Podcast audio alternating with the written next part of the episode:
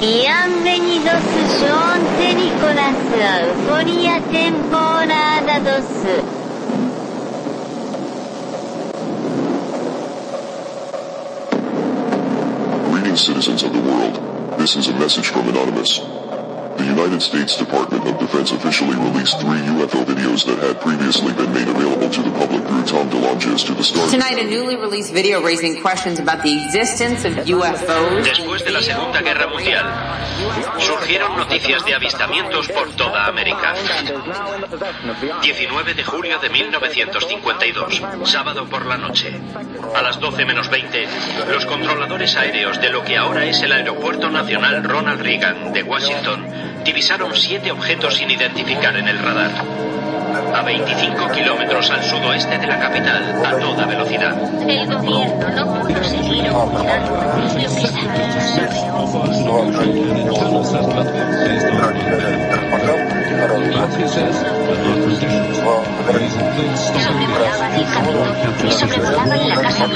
Ambos con espacio aéreo sumamente restringido.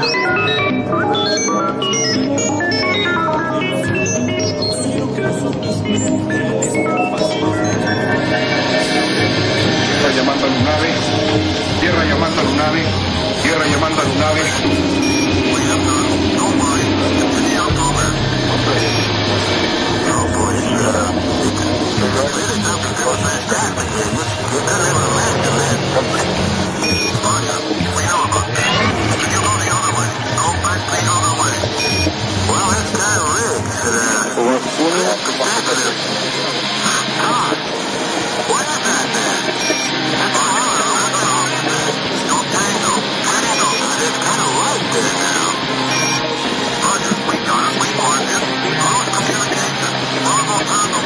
¿Qué es eso? ¿Qué distancia más o menos lo tenías ayer? ¿Eh? Oye, usted, haber avisado, es como... Ahí van más. Van más, siguen más atrás. Son 10, 11 objetos. Son, como, son muchos objetos. Afirmativo. Iván. Va, uno.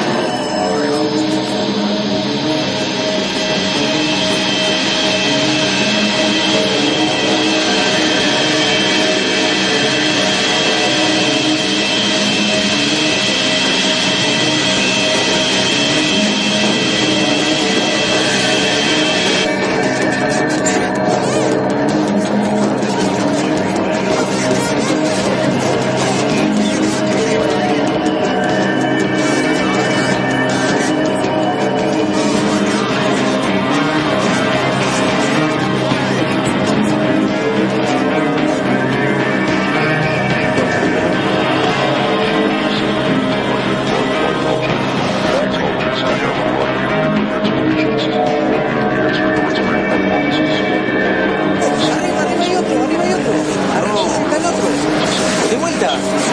Arriba de aquel está el otro. Y desapareció, boludo. Desapareció donde estábamos filmando. Lo tengo firmado, boludo. ¿Querés apoyarte en mi cabeza? Vení, vení, vení, vení, entendido, vení. Son tres ríos. Ahí, ahí se fue. Buenas noches, queridos pasajeros. Queremos informarles que en breve aterrizaremos en el Aeropuerto Internacional de la ciudad de Euforia. Por favor, abróchense los cinturones. Esperamos que hayan disfrutado del viaje. Aerolíneas UAP agradece su preferencia.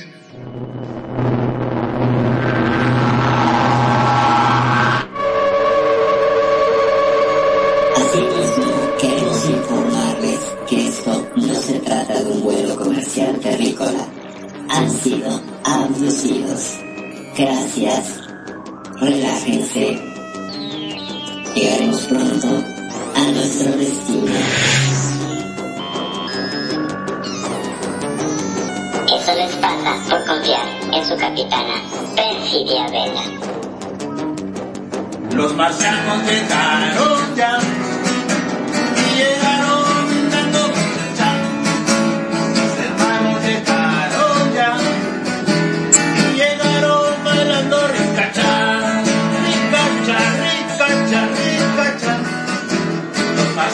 llegaron ya, los ya, llegaron.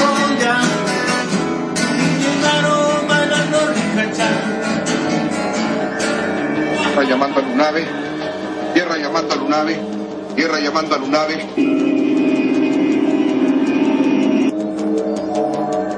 Buenas, buenísimas noches, creyentes, seguidores, buscadores de todo lo ufológico, de todo lo relacionado a los ovnis, a los, a los UFOs y a las WAPs y a todas estas cosas que aparecen y que les ponemos nuevos nombres.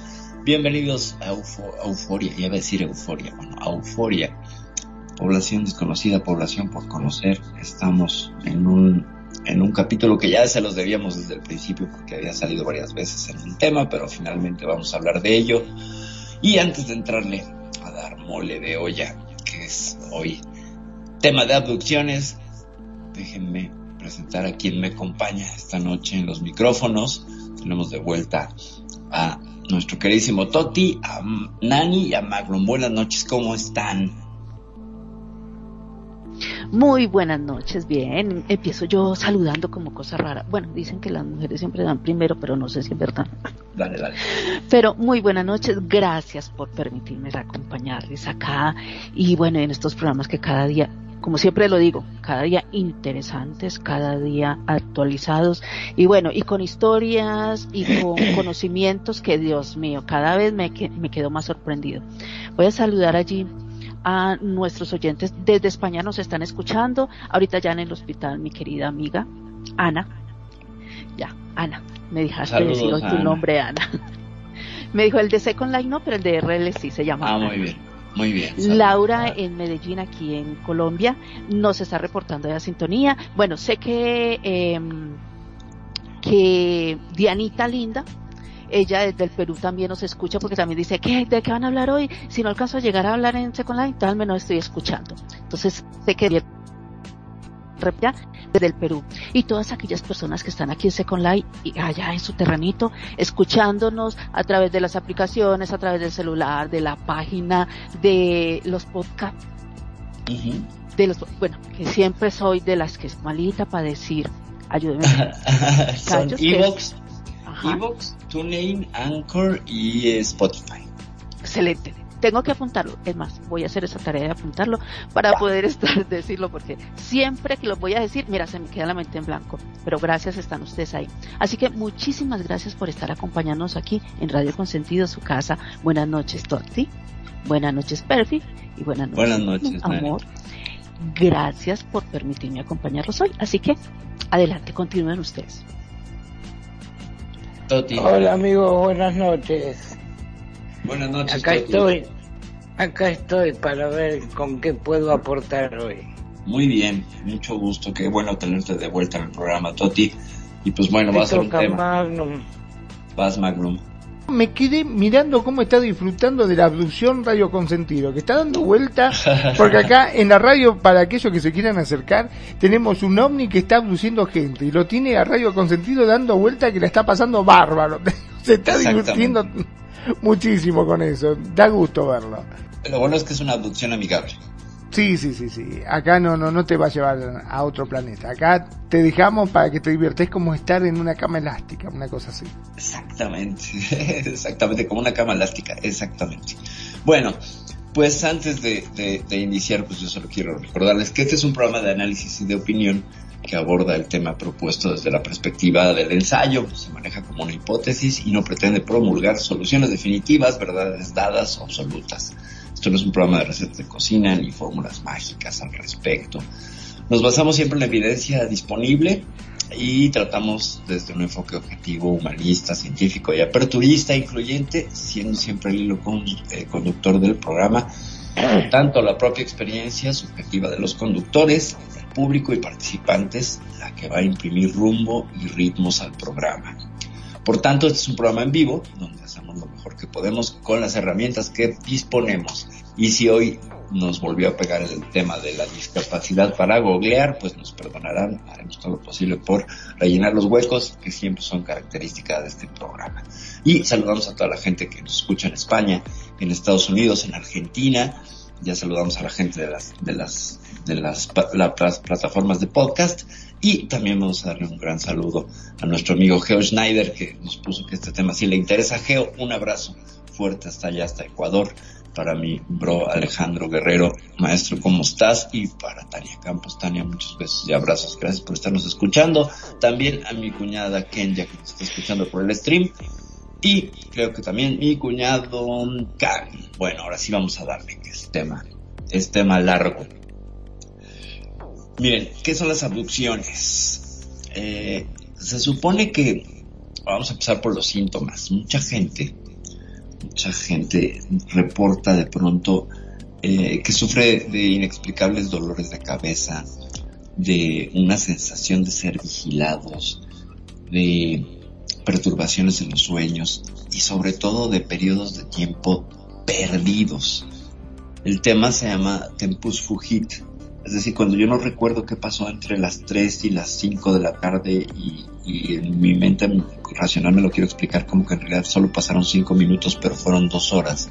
Ese tempus fugit, el tiempo perdido, es una característica muy, muy propia de la gente que posteriormente asiste a una sesión hipnótica de regresión donde empieza a rememorar una serie de sucesos que están relacionados con un patrón muy claro y muy repetitivo en casi todos los casos. El caso que estudies casi todos tienen el mismo patrón.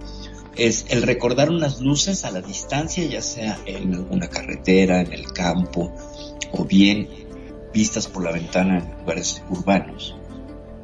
Esas luces se van acercando, hay una serie de presencias, de sombras, que se acercan y después empiezan las memorias de ser auscultado, auscultada, manipulado, manipulada por seres que están como en una mesa de disección, toqueteando, manipulando, inyectando, cortando y muchas veces la experiencia es una experiencia traumática. Magno, ¿qué nos dices de, de esto? Wow, debe ser horroroso, ¿no? Horroroso tener esto. Lo que pasa que a veces cuando eh, se habla de abducciones, como siempre pasa en un estado inconsciente de la persona, siempre uno queda con ese ese interrogante, esa duda de ¿será cierto o será una pesadilla, un sueño o algo que pudo haber tenido? Claro, esas cosas, viste que uno a veces por ahí eh, lo interpreta como que realmente pasó, como a veces este, nos pasa de ir a un lado y decir, pero pucha, yo ya no estuve acá, viste que te quedas con ese ese sentimiento, ese pensar de que ya has estado en algún lugar o pasa una acción que resulta sucedió en algún sueño. Claro, claro, porque tiene que ver mucho con cuestiones como oníricas, ¿no? Pero, pero resulta que no, que hay otros elementos que van eh, tirando la, la, la teoría que es nada más onírica o bien una alteración psicológica o de percepción. Ya lo iremos viendo a lo largo del programa. Toti, ¿qué nos puedes ir compartiendo? No tengo gran cosa para agregar acerca de solo, solo que no todas las adopciones son tan tan fatales. Ajá. Hay hay abducciones que los han llevado a pasear y sí, lo dejaron 10 minutos después de que lo después de que lo abdujeron pero eh, a 10 kilómetros por ejemplo o más como acaba de pasar no en Argentina la señora que se quedó a 60 kilómetros de distancia incluso creo que fue este o el año pasado no esta señora en alguna provincia de Argentina que, que pues clama que fue abducida el año pasado. El año la pasado. primera vez que pasaba. Exactamente, pero pues hay muchos elementos para, para pensar que, que, este, que sí, que fue abducida. Ah, aprovechamos para saludar a mi hermana Vive, preciosa, Mani Mosha, gracias por estar acompañándonos aquí en la radio. Eh, bueno, entonces, sí, ciertamente, mi, estimado Toti, no todas las abducciones son eh, este, con este sesgo clínico de auscultación o de cobayo o de conejillo de indias, ¿no? Ciertamente hay algunas que narran que fueron llevados a otros, a otros mundos y que fueron paseados, informados, etcétera. A las abducciones que yo me refiero son las que se eh, la gente entra en regresión y recuerda este montón de, casos son similares. Podemos verlo desde Barney Betty Hill, a Carla Batista, al mismo Travis Walton, son, son todos. Y les manda, les mando saludos a todos por allá, eh, mi cuñada Kenya, gracias, gracias por los saludos, cuñada, preciosa. Eh, eh, Magnum, ¿qué puedes tú aportar ahorita? Antes de que entremos caso por caso. Sí, la verdad que es más que interesante, ¿no? Lo que pasa que como te decía, este hay casos de que, como bien dijo Toti, simplemente es como que lo llevaron de paseo a otro estado, o, o sea, como que no, no, alcanza a entender qué es lo que pasó, ¿no? Básicamente recuerdan haber estado adentro de una nave y que simplemente lo trasladaron a otro lado. Así y que es. veía la tierra de chiquito, pero no le han hecho nada. Y hay otros que cuentan que efectivamente, como bien decías, lo han ocultado, le han hecho distintas cosas.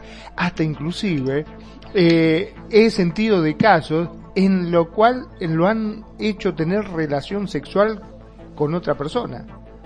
Con otra entidad, ¿no? El caso Con otra de- entidad, sí. brasileño Vilas Boas es muy conocido porque pues lo, sedujeron y lo hicieron tener relaciones con una entidad biológica, bueno, supuestamente eh, con, con una hembra de esa especie y después le presentaron a- al, al producto. El caso de Vilas Boas lo vemos si quieren más adelante. Vamos a empezar con un caso Dame, portugués. dame un chance, yo hago un comentario que nos está favor. haciendo una oyente. Por favor. Llega y dice, eh, supe de un caso en Chile hace mucho tiempo, mi mamá es chilena, y conoció, eh, es un personaje público de la política. Eh, conducido en la carretera, él venía, él iba conduciendo y él vio una luz fuerte que le cegó su vista, pero él no perdió el conocimiento. Él, él cuenta que él siguió viendo su eh, la luz que lo envolvía y, y un amigo que iba en otro carro que venían de paseo lo vio que él pasó en el carro atravesando la carretera, o sea, no iba recta la carretera, sino que lo atravesó hacia un barranco y que iba dormido. El amigo lo vio dormido y a la pareja del amigo los veía dormido, pero el abducido dijo que él nunca durmió, que solamente la luz lo envolvió y apareció en otro lado. Eh, y dicen que pasaron dos días y él dice que pasaron solamente cinco minutos.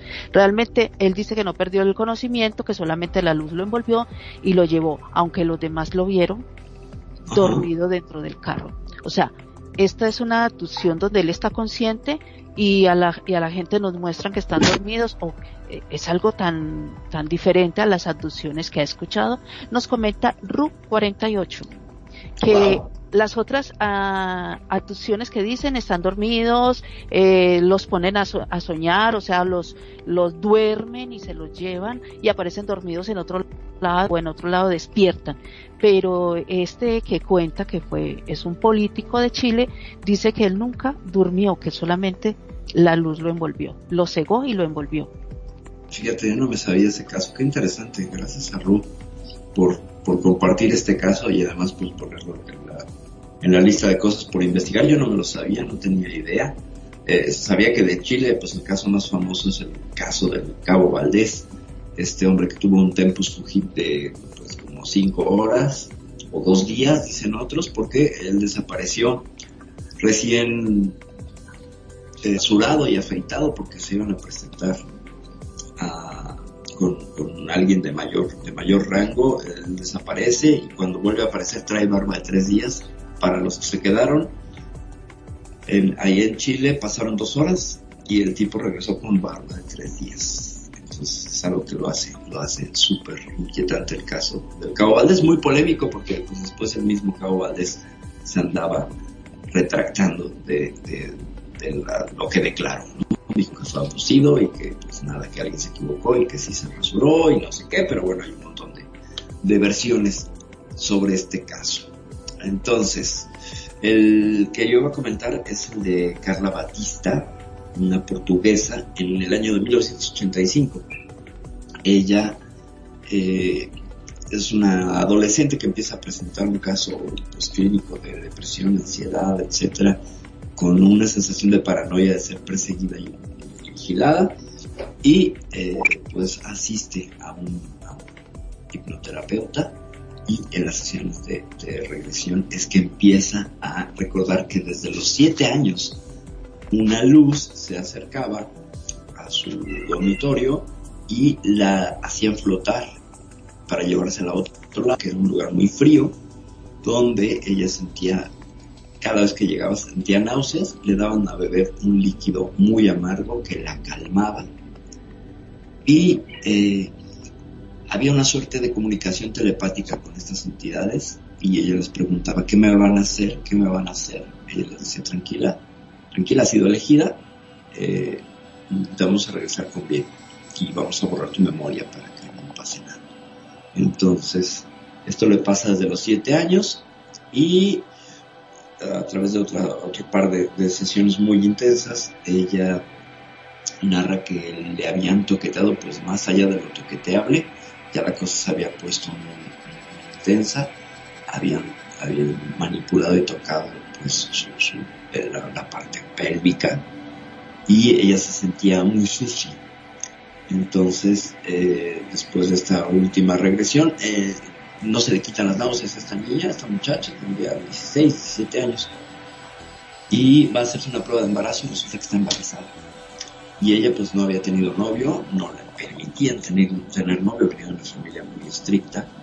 Y pues no hay, no hay eh, evidencia, así que no hay culpable no humano que, que pudiera ser el, el, padre. Y ella empieza a, a, entrar en una angustia terrible de que alguna de estas entidades pues haya sido el papá, como ven. ¡Wow! pues fíjate qué sincronización, ¿no? Los dos lo dijimos al mismo tiempo. El ¡Wow! Sí. este, increíble, la verdad que, o sea, el papá, ahora el tema que le pasará este manutención. Pues es que imagínate, ¿no? ¿Dónde vas ahí a tratar de reclamar la, paternidad, ¿no? O sea, hágame una prueba de ADN, ¿no? No coincide con nadie. Pues, ¿de dónde es este señor? Pues bueno, creo que viene de Alfa Centauri. No, pues sí, está cañón.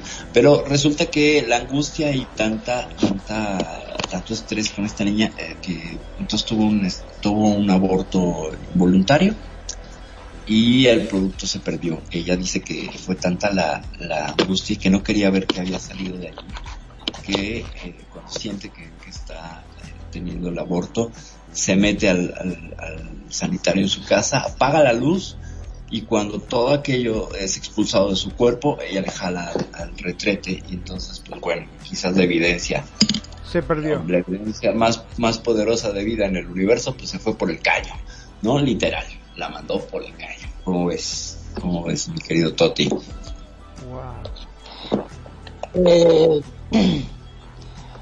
casos de de rayos de luz que embarazan mujeres han sido muchos a lo largo de la historia. Ok, ¿nos puedes comentar algunos? Dice que lo que le pasó a la Virgen María fue eso. Uh -huh. Pero bueno, en este caso no hubo abducción, no hubo penetración, no hubo nada. Uh -huh. Simplemente hubo una iluminación y la chica terminó embarazada. Claro. Algunas sí vírgenes, como se dice que fue el caso de María. Uh -huh. Todavía ya tenía 14 años. O 15, una cosa así. Y, y bueno, era mucho más común en aquella época ser virgen a esa edad. Sí, claro. Así que no me sorprende nada. Lo que sí me sorprende que haya desaparecido toda la evidencia Pues es que imagínate el shock, ¿no? Imagínate el No shock. sé. No sé, todo depende de quién la haya tratado. No sé, Max, comentar al respecto. No, la verdad que es impresionante este eh, el hecho este de que ya eh, la mujer ya ha tenido, o sea, era una prueba científica, ¿no? Qué, qué cosa rara que no no la frenaron como para que este tratara de, de ver qué era lo que estaba engendrando. Realmente era algo este no sé, científicamente hablando muy muy muy grande como para que lo desechara de esa forma y quedara todo en la nada, ¿no? Pues es que a mí sí me parece que sí, sí, sí tiene coherencia con el deshacerse de la evidencia, porque si sospechas de dónde viene, no quieres ni verlo, ¿no? Imagínate toda la paranoia. Claro, no, no. hacer, ¿no? Ah. En el caso de ella sí es entendible porque obviamente no no no debe querer saber nada de quién es el papá ni qué es lo que está engendrando, pero me refiero a, a nivel científico, este que le hayan dicho, está bien, nosotros de- te podemos llegar a provocar un embarazo, pero por favor lo que saquen, no lo mires vos, pero sí déjanos que nosotros lo podamos estudiar, así como ellos lo hicieron con vos, Claro, claro. para pero- saber qué era lo que se estaba engendrando al menos.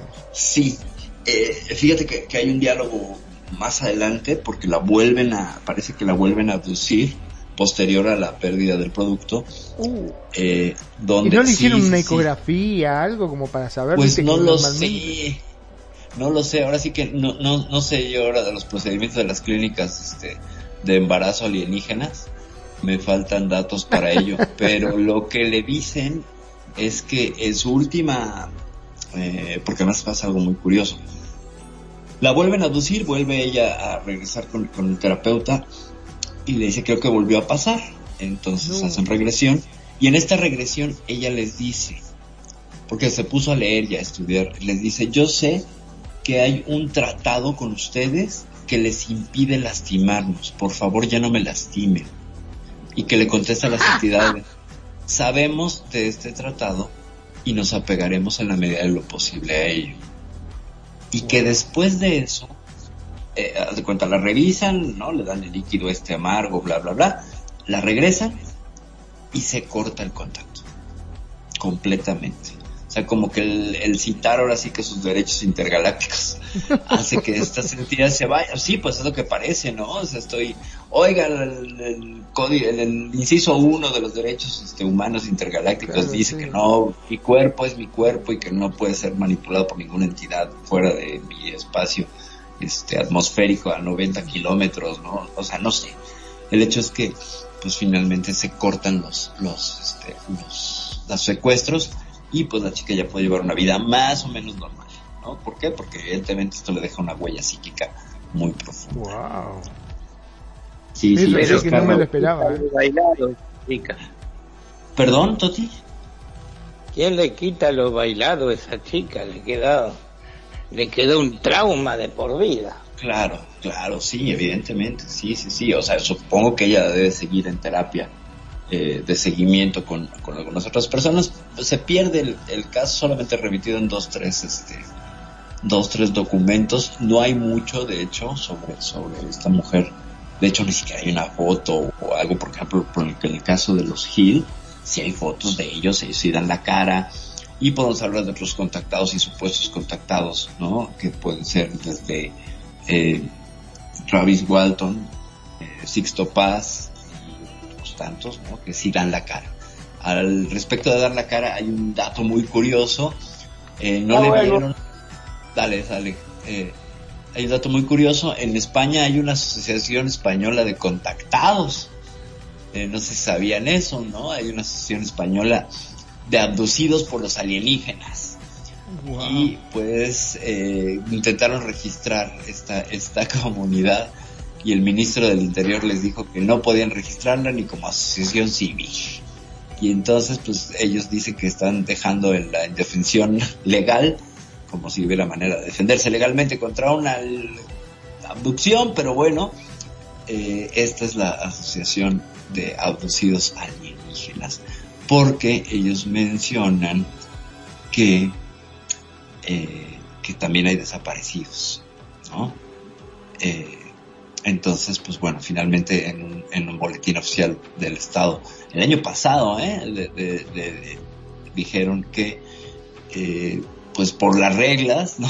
Que tiene la, el Estado español, dice, en virtud de lo dispuesto en el artículo 44 de la Ley 39 de 2015 del 1 de octubre del procedimiento administrativo común de las administraciones públicas, no siendo posible practicar la notificación por causas no imputables a la administración por el presidente anuncio, por el presente anuncio se procede a la notificación de la resolución por des- desestimamiento de fecha el 7 de junio de 2021 del procedimiento de inscripción de la Constitución en el registro de asociaciones a la entidad denominada Asociación de Abducidos por los Alienígenas de España.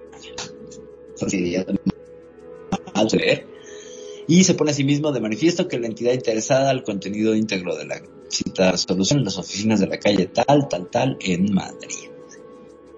Resulta que no, que no les dieron el registro y que pues bueno, estos, estos, esta asociación está armando sus derechos. Porque pues sí tienen derecho a la asociación, pero pues parece que hay ahí ufofobia, como ves, Mago? La verdad que He sí. Bueno, me parece muy bien. Este, la verdad que sí, es increíble. Estas cosas, te juro que me, que me dejan re loco, porque, o sea, supuestamente no pueden poner el, o sea, formar una sociedad ni que hable sobre. Eso- Lo que pasa es que en, en España el Estado puede subvencionar cualquier asociación. ¿Sabes? Es la ley. Eh, tú le puedes pedir recursos al Estado español pues para las cosas de oficina y los trámites básicos de cualquier organización no gubernamental. Que son primero pues un local, papelería, un lugar donde reunirte, paga las actas de, de todo lo que es- constituye tu, tu asociación, ¿no? ¿Por qué? Pues porque también hay que poner un comisario, unos testigos, bla, bla, bla, y todo eso es- y- que quede en la propia, ¿sabes? Todo este asunto burocrático, pero porque que estos hombres, pues no les dieron la, el registro. Y no queda claro, ¿no? Solamente dice en base a tal y tal este artículo que me imagino que pues no estaban contemplando, por supuesto, que alguien viniera a tratar de registrar esta, esta asociación. Habría que leer la ley española, igual dice, siempre y cuando sean organizaciones plausibles o coherentes o bla bla, ahí se los podrían agarrar. Pero el hecho es que eh, llama la atención por dos lados. ¿Cuántos abducidos tiene que haber para que intenten juntarse en una asociación? Eso es de llamar la atención, Claro. ¿no?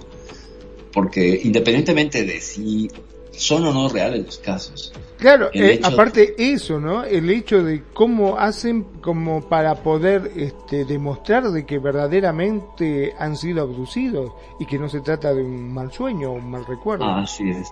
Así es. Y, y sobre todo es que hay, hay algo muy gracioso de el boletín de prensa porque dicen que a ver se los voy a leer porque esto es, algo muy gracioso que además te lleva te lleva que el chiste se cuenta solo que publicaron esto en el diario de la Federación Española porque pues no pudieron contactar con los abducidos ¿sabes? Entonces, eh, pues no, como no pueden llegar, como no pueden contactar con los contactados, este, lo, lo ponen, entonces pues evidentemente se hace una, una, una broma que, que pues agarró camino en Twitter, por supuesto, y la gente pues agarró y se, se, se burló hasta que hasta que pudo. Pero lo que llama la atención ciertamente es que alguien quiera estar este pues a- asociándose en ese en ese en ese sentido porque entonces detrás hay un fenómeno que existe. Aquí podríamos decir bueno es que como Alcohólicos Anónimos, ¿no? es correcto. Como alcohólicos anónimos le damos la bienvenida a mi cuñado Can. Can bienvenido. Toma asiento. Sí como alcohólicos anónimos pero a ver abducidos anónimos Cosa así tendría que ser, sí. Hacer el O sea, juramento es- de... hay un contrasentido. Tú para poder darle nombre y cara, que es un poco del reclamo de la Asociación Española de Abducidos, es eh, pues pagar una cara, ¿no? Ahí tienes a Sixto Paz con todo lo que yo no creo de sus casos o los que Betty Barney Hill con todo lo que hay ahí de nebuloso o de verdad. El hecho es que dan la cara. Entonces, ¿cómo serían unos abducidos anónimos, no? No podría verlos o eh, ¿por qué tendrían que esconderse? Yo entiendo que también pues hay mucha burla y hay mucha des- descreí- gente descreída, etcétera, ¿no? Sí, Entonces, porque pues, yo creo que más bien pasa por una cuestión de que la gente eh, se empieza, como dijiste, a burlar. Eh, Viste que la sociedad, por lo general, cuando se trata de cosas que no comprenden en forma automática o sistemáticamente, tratan de alejarlos y de hacerlos pasar por locos. Porque ya no es como uno. No es como uno, entonces este, hay que alejarse. Exacto. Tengo un, da- un dato curioso. Dale.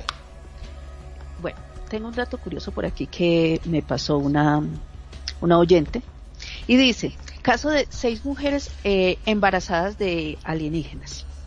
Está el caso de Debran, Debran, Tommy, Ajá. Que tuvo varios hijos de, de tuvo varios bebés extraterrestres. Y cuando ella estaba para tener eh, los bebés venían nuevamente por ella y se los quitaban.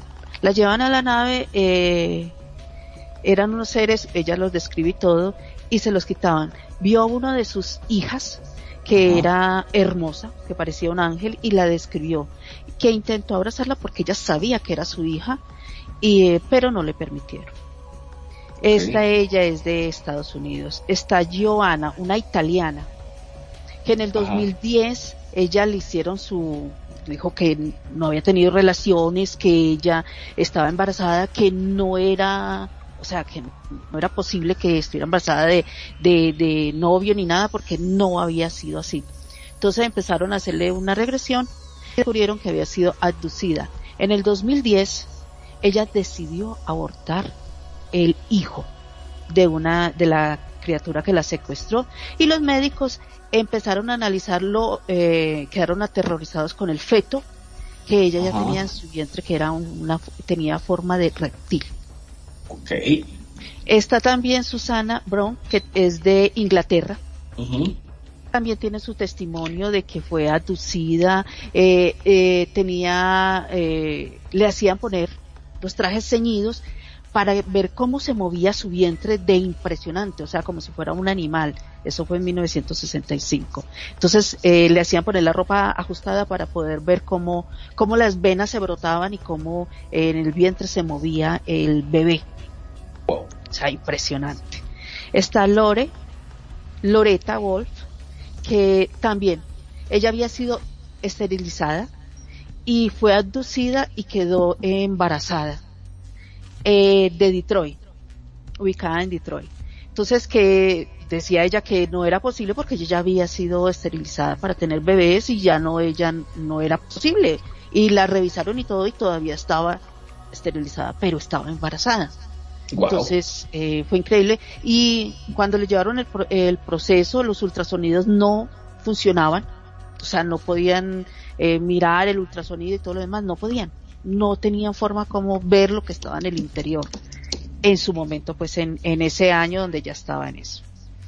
E intentaron introducir una aguja para sacar el líquido amniótico y todo y no les fue posible porque la piel era elástica pero dura. Entonces Wow. es un caso que estaba, pues que quedó ahí. Está eh, Bridget Nelson, una mujer de Arizona que tuvo 10 niños alienígenas, de los cuales eh, desaparecieron. Cuando ella los tenía y todo, eran niños, dice ella que eran niños normales, o sea, sus bebés eran normales, humanos, pero cuando abrían los ojos no, no se veían ojos humanos, eran totalmente negros y cuando ella, eh, todos quedaban en un sueño letardo, o sea, inmediatamente como todos dormían y cuando despertaban no estaba el bebé. Ok. Eh, está también, ya, ya voy a acabar. No, tranqui, Cordelia, Cordelia, Cordelia de California. Ella dice que venían unos hombres de túnica blanca, quienes llevaban un, la- se las llevaron en un platillo volador y hicieron, eh, dice, quedé embarazada pero nunca regresé a mi casa. Me veía embarazada, me veía en una camilla sujeta y que mi vientre iba creciendo hasta que nació el bebé y me regresaron nuevamente a la casa. Siento que me quitaron un pedazo de mí, pero no hay secuela de que de que me hayan llevado nuevamente. Me sentí violada por muchos meses. Pero fue un embarazo y un secuestro al mismo tiempo. Nunca volví a ver, bueno, esta cuenta que nunca volví a ver su bebé y que la luz blanca en ciertas épocas del año ve que sale del cielo. Ok, como que la están cuidando y vigilando. Sí. Wow, muchas gracias por, por esos datos que nos compartes y gracias por, por quien nos quien te compartió todos los datos. Ah, Muchas, Camilo, muchas. Camilo. Camilo, muchas Camilo. gracias Camilo. Camilo de Pereira nos eh, comparte y nos dice que, que escuchó pues lo de las abducciones, los embarazos de la que hablaron ahora y dijo que siempre tuvo esa curiosidad y que los encontró y que nadie le quería escuchar su historia de, de las mujeres embarazadas. Y que lo, y lo más curioso era que la mayoría son de Estados Unidos, de Inglaterra y, y que y de Italia. y que no han habido más casos, que todavía no he encontrado más casos de otros países que se supone que también pueden haber. Pues el caso entonces este de Carla Batista es un caso de un país latino. Digo, yo considero que también Portugal, tanto como España y Portugal son parte de, de una Iberoamérica. Y que sería este caso, aunque hay un caso de Antonio Vilas Boas que veremos más adelante, de un hombre que, pues bueno, si bien no resultó, no resultó embarazado, pues a él le tocó ser quien, quien, quien procreara con una entidad biológica extraterrestre. No, Toti, ¿qué nos puedes contar del, abducido en Argentina? Eso está muy interesante. Yo lo que quiero acotar es que a algunos les pasó una vez, a otros les ha pasado diez veces, pero en todo caso lo que ha salido ha sido un híbrido Ajá. criatura, un alien mitad humano, mitad alien. Que estos chicos pueden llegar a tener ciertos poderes, sobre todo sobre todo poderes telepáticos Sí. que normalmente nosotros no tenemos. Y que viven más, ¿no? También se especula por ahí. No sé, eso no te lo puedo decir porque no se ha seguido ninguna ningún nacimiento. Bueno, hay, hay algunos testimonios que por ahí manejan la, la teoría, son más bien teorías de conspiración más que testimonios, en el cual esta hibridación, bueno, vamos un poquito más atrás. ¿Cuál sería el recurso más importante de este planeta si ya vimos que todos los materiales de la tabla periódica están distribuidos de manera homogénea en el universo? Por tanto, venir por nuestro oro, pues no entra ya tanto en la, en la, en la discursiva de una cosmología moderna. La, la astrofísica nos ha demostrado que en todo el universo vas a encontrar la misma distribución de los elementos en todos lados. O sea, es muy homogéneo. Entonces, ¿cuál sería el recurso más valioso del planeta Tierra? La vida. Y ahí hace mucho sentido que entonces vengan a esta suerte de cosecha. Eh, la cosecha de mujeres nunca se acaba, ¿no? Podríamos explicar esa canción, ¿no? Claro. Con un poquito de humor negro, pero eh, y un poco madera y con respeto para las personas que han pasado esa experiencia. El tema es que si si yo vengo al, al planeta Tierra y nos apegamos un poco a lo que ya hemos platicado aquí en el programa, que es el proyecto Signo, ¿no? El proyecto, el proyecto que hace que el presidente Eisenhower pacte con los grises al cambio de tecnología y lo que le piden es abducir gente que no tenga muchos nexos familiares, que nadie los busque, que sean como parias sociales o de regiones remotas donde no pueda haber una cobertura mediática muy eh, fuerte. Y si se fijan, la gente que es abducida está en zonas más o menos remotas. El caso de este, de este chico argentino que más adelante espero que nos comente algo. Eh, es en la Pampa Argentina. Eh, la mujer esta argentina también que secuestraron el año pasado, porque abdujeron, ella dice que la abdujeron. Tampoco era una ciudad muy grande. Si se fija la gente de ciudad, es muy raro que los que, que sean abducidos. Sí lo son, sí ha pasado, pero son, no son el grueso de los casos. El grueso de los casos se da en comunidades rurales y en lugares casi deshabitados. Entonces, esto hace mucho sentido con la teoría del proyecto Signo. Y más aún con un tema que podríamos abordar aquí, que es el Missing 411, que es todo un fenómeno que se da sobre todo en los bosques de Estados Unidos y Alaska, de personas que desaparecen en los bosques y solo logran encontrar parte de su ropa, pero las personas desaparecen. Y no estamos hablando de una cifra chiquita, estamos hablando de una cifra de arriba de un millón de desaparecidos. Y eso es un número escandaloso. Si lo asociamos y queremos ponerle un poquito de mirada ufológica, pues entonces toda esta gente está siendo abusida en los bosques, como le pasó a Travis Walton, en el famosísimo caso de esta abducción que lo llevaron a la película Fuego en el Cielo, que es traumante, no sé si la vieron, pero es una de las experiencias cinematográficas en el tema de los ovnis más traumantes que yo he visto, no sé. Magno. Mira, estaba viendo eh, un poco de noticias, ¿no? Y con respecto a um, lo que la gente se pregunta, ¿qué clase de experimentos llevan a cabo los extraterrestres con los humanos abducidos? O sea, está bien, todos sabemos qué abducciones hay, pero ¿qué es lo que buscan? Bueno, supuestamente eh, esto lo escribe un anónimo, el cual dice, eh, cuenta su caso, ¿no? Dice, creo que el propósito de algunas abducciones o experimentos con humanos es extraer material genético. Es en el caso de los hombres, indudablemente es el semen. Y cuenta que en su caso tuvo ciertas experiencias en las cuales ha sido visitado por seres que escapan a su comprensión. La primera ocurrió alrededor del 2006 y puede describir lo que pasó de la siguiente forma. Dice que es plena noche. No recuerdo ahora, no sé si estaba ya durmiendo o si estaba despierto, la verdad no lo recuerdo. Estaba en mi cama acostado y repentinamente mi sexto sentido me hace decir, están aquí. Sentí que algo se abalanzaba sobre mi cuarto. Algo, una presencia extraña. Todo esto ocurrió en solo segundos. Inmediatamente después empiezo a observar una silueta humanoide y enana junto a mi cama, que se empieza a materializar de transparente a estado sólido. En ese momento no siento miedo ni nada, solo observo pasivamente. Yo creo que ya estaba siendo dominado, digamos que de alguna forma, ya que no tenía voluntad de poder moverme. Claro. Luego de que ese ser se materializa, logro ver que tiene ojos grandes y una boca muy pequeña, la cual en verdad no se movía. Sin embargo, se escucha una voz semi-robótica que estaba hablando en una lengua extraña y no reconocida, al menos por mí.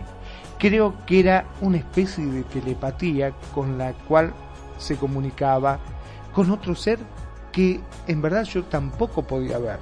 Inmediatamente empiezo a sentir mi pelvis un calor.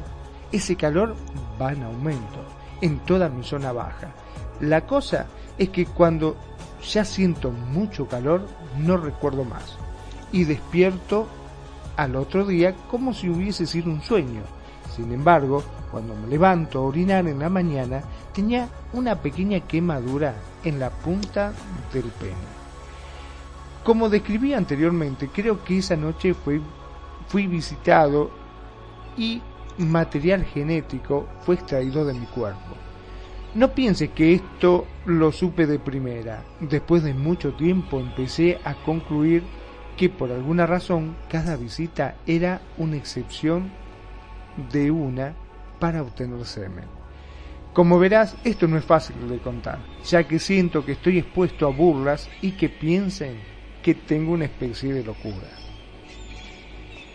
Wow. Y este testimonio es de Es un anónimo, no quiso Un dar anónimo. Ok, ok, supuestamente. ok, ok, ok, ok, ok. Wow.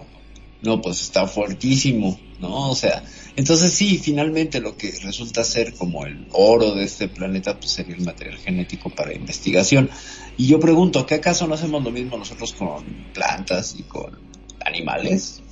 Experimentamos de la misma manera, hacemos lo mismo, o sea, nuestro afán científico, nuestra mirada científica es tener un espécimen de algo para poder tasajearlo. ¿Qué nos enseñan en la secundaria? ¿No? Si ustedes, bueno, creo que ya no se hace. Agarrar una rana y hablar y abrirla toda la rana. Exacto, esa. m- matar a la pobre rana y luego este y luego diseccionarla, ¿no? Pero dime si, perdón, si el ser humano tuviera la posibilidad de ir a otro planeta y capturar uno de esos seres que de pronto son diferentes y todo, ¿no harían lo mismo? ¿No los, no también no los, los eh, eh, abducirían para poder hacer el experimento y para poder ver qué tienen ellos y qué nos beneficia a nosotros? Claro, la, Bueno. la diferencia es que el ser humano, este, perdón, este, el ser humano, pues todavía no tiene la tecnología para aducir, pero dada nuestra tecnología actual, pues lo que haríamos sería darle el levantón, ¿no? Este, ahora sí que como cuando llega una camioneta, ¿no? Y te levantan y te golpean y te achicalan y te suben, pues así, ¿no? No sé Claro, si si sería la oportunidad lo haría. Claro, claro. Pero sin ir más lejos, perdón, ¿no? Sin ir más lejos, no nos olvidemos lo que sucedió este con Roswell, que dicen que los agarraron y lo que primero hicieron fue una autopsia. Sí, claro, sí, sí, sí, y lo- ya lo hemos visto varias veces. ¿Qué pasó con, con, con el caso de Kasputin Yar también, no? Los tiran, eh, recuperan a, los que están vivos, pero los muertos pues pasan por cuchillo, ¿no? Y está toda esta historia de la enfermera que, presenció la verdadera autopsia en Roswell, a la cual intentaron callar por un montón de medios, se le aparecieron los hombres de negro, etcétera, y pues sí, finalmente metemos cuchillo para tratar de saber de qué se trata, ¿no? Esa es nuestra mirada científica, ahí llega nuestra comprensión de querer ver cómo funciona, por qué funciona, eh, en qué se diferencian de nosotros, etcétera. Toti, vas a hacer un comentario, por favor. En el caso de, de que los humanos fuésemos los visitantes, la haríamos peor, porque nosotros si no lo podemos agarrar, lo matamos directamente. Es correcto, claro, sí, sí, sí. Los cazamos, ¿no? Sí, sí, sí, sí, sí. O sea, trae, tráelo vivo o muerto, pero tráelo. Ciertamente, sí, es muy buen comentario tuyo. Nosotros somos mucho más barbáricos, ¿no? En ese sentido. Porque, pues, es que le vamos a sacar provecho aunque esté muerto. Es más, si a la ciencia le dijeras, oye, te ofrezco un alienígena, pero está muerto, venga, ¿no? Con gusto, por supuesto. Y no, le, no, le, no les daría gran, no haría gran diferencia. Pues vivo sería para estudiar cuestiones antropológicas, este, de comportamiento, etcétera. Pero finalmente el asunto fisiológico, ¿cómo nos interesaría saber, no? De qué están hechos, por qué pudieron resistir el viaje interestelar, eh, ¿qué, qué tienen en su biología que les impide sufrir las consecuencias que sufrimos nosotros los seres humanos expuestos a la radiación del espacio exterior o cuál es la tecnología que utilizan en sus trajes, etcétera. Sí, seríamos pero buenos para meter cuchillo, muy buenos para meter. Pero digamos que ellos, conociendo ya un poco, porque se supone que ellos tienen una inteligencia superior, no vienen en persona, sino mandan estos especies de androides, digamos. Así es, hay, hay teorías que manejan que los grises son androides, androides eh, biomecánicos eh, que pueden sobrevivir entonces en el, en el, espacio exterior, no requieren de un gasto alimenticio, recuerden que pues aquí cuesta muchísimo elevar elevar las cosas al, al, espacio, ¿no? Y si vamos a mandar una misión a Marte, por ejemplo, pues requerimos de no solamente subir a esas nueve personas a la nave que los lleve, eh, los tanques de combustible para hacer los diferentes ajustes en las órbitas de asistencia gravitacional en el viaje, que va a durar nueve meses. ¿Qué van a comer esos nueve meses? Y ya empiezas a sacar números, y por mucha pasta de dientes de astronauta que coman, pues pesa, y eso cuesta si tú logras mandar, por ejemplo, las ondas que tenemos, pues no comen y salen más baratas, aunque cuesten miles de millones de dólares, salen más baratas. ¿Por qué? Pues porque se va a alimentar de qué? De energía solar o va a traer un motor de energía nuclear, que solo una vez lo instalo y ya. En cambio, una entidad biológica va a estar comiendo y además haciendo desechos. Tengo que deshacer Exacto. desechos. Fíjate lo que costó el baño, ¿no? debate. Eh, 23 millones de dólares un baño, ¿no? Y hasta nos dijeron ahí, en, en- por ahí el post en Evox que nos excedimos en la plática sobre el retrete espacial, que el programa hubiera estado muy bueno, pero que hablamos mucho tiempo del retrete espacial, así que bueno, entonces nada más hacemos esa, esa referencia del retrete espacial de, la Estación Espacial Internacional, cuyo, cuyo baño pues es muy caro. Entonces, bueno, este asunto con las, con las abducciones, hay dos temas todavía que quedan aquí con las abducciones. Eh, no hemos tocado la, el 10% de lo que este tema es. Pero, eh, ¿cuál es el caso que dispara las, el interés sobre las abducciones? Es el caso de un matrimonio que además es muy interesante porque es un matrimonio interracial. El matrimonio de Barney y Betty Hill, que este es el caso icónico de, de la ufología en, el tema de, de las abducciones. Son las primeras personas de la era moderna que hablan de ser abducidos.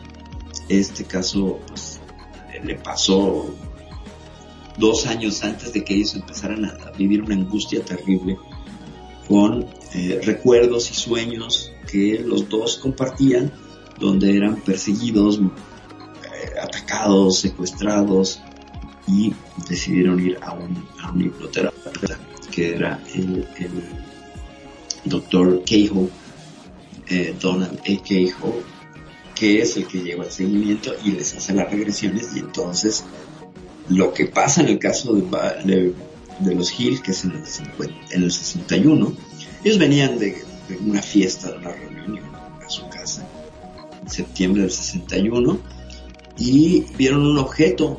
eh, este hombre Barney de pronto vio un objeto luminoso, sacó sus prismáticos, lo estuvo enfocando y le dijo, pues un platillo volador. ¿Cómo que es un platillo volador? Así es, y creo que estoy viendo que tiene tripulantes le pasa los prismáticos, ella también los ve, ella empieza a discutir, no, es que parece un avión, que sé qué, que, que te crees que va- vas a creer en esos cuentos de marcianitos verdes, etcétera.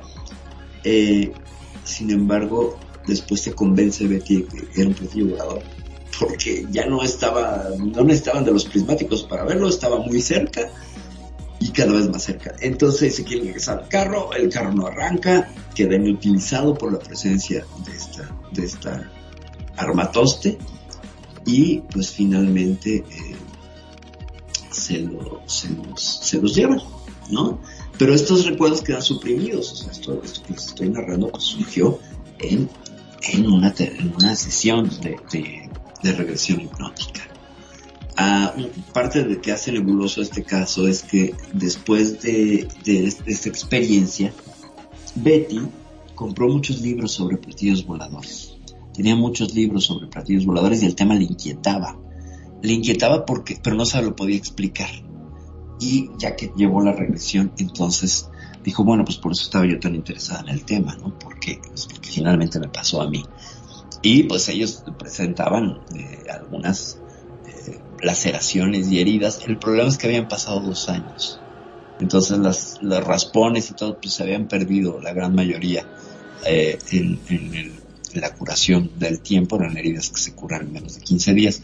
Sin embargo, sí habían guardado, guardado los zapatos, por ejemplo, el señor Barney guardó los zapatos y estaban llenos de fango y estaban eh, como si los hubieras arrastrado, ¿no? de los talones y presentaban una cobertura de lodo que no atraía a cualquier persona, solamente alguien que hubiera sido arrastrado los talones, había presentado lucha. O sea, él luchaba porque no lo, no lo, no lo, no se lo llevaran y se recuerda que se agarró de la puerta del carro y que fue levantado un vilo y después pues se tuvo que soltar porque la fuerza que lo, que lo jalaba, que era un rayo de luz, eh, fue superior a su, a su, a su, a su interés por sobrevivir y que estaba muy preocupado por Betty, pero pues a Betty ya se la habían llevado.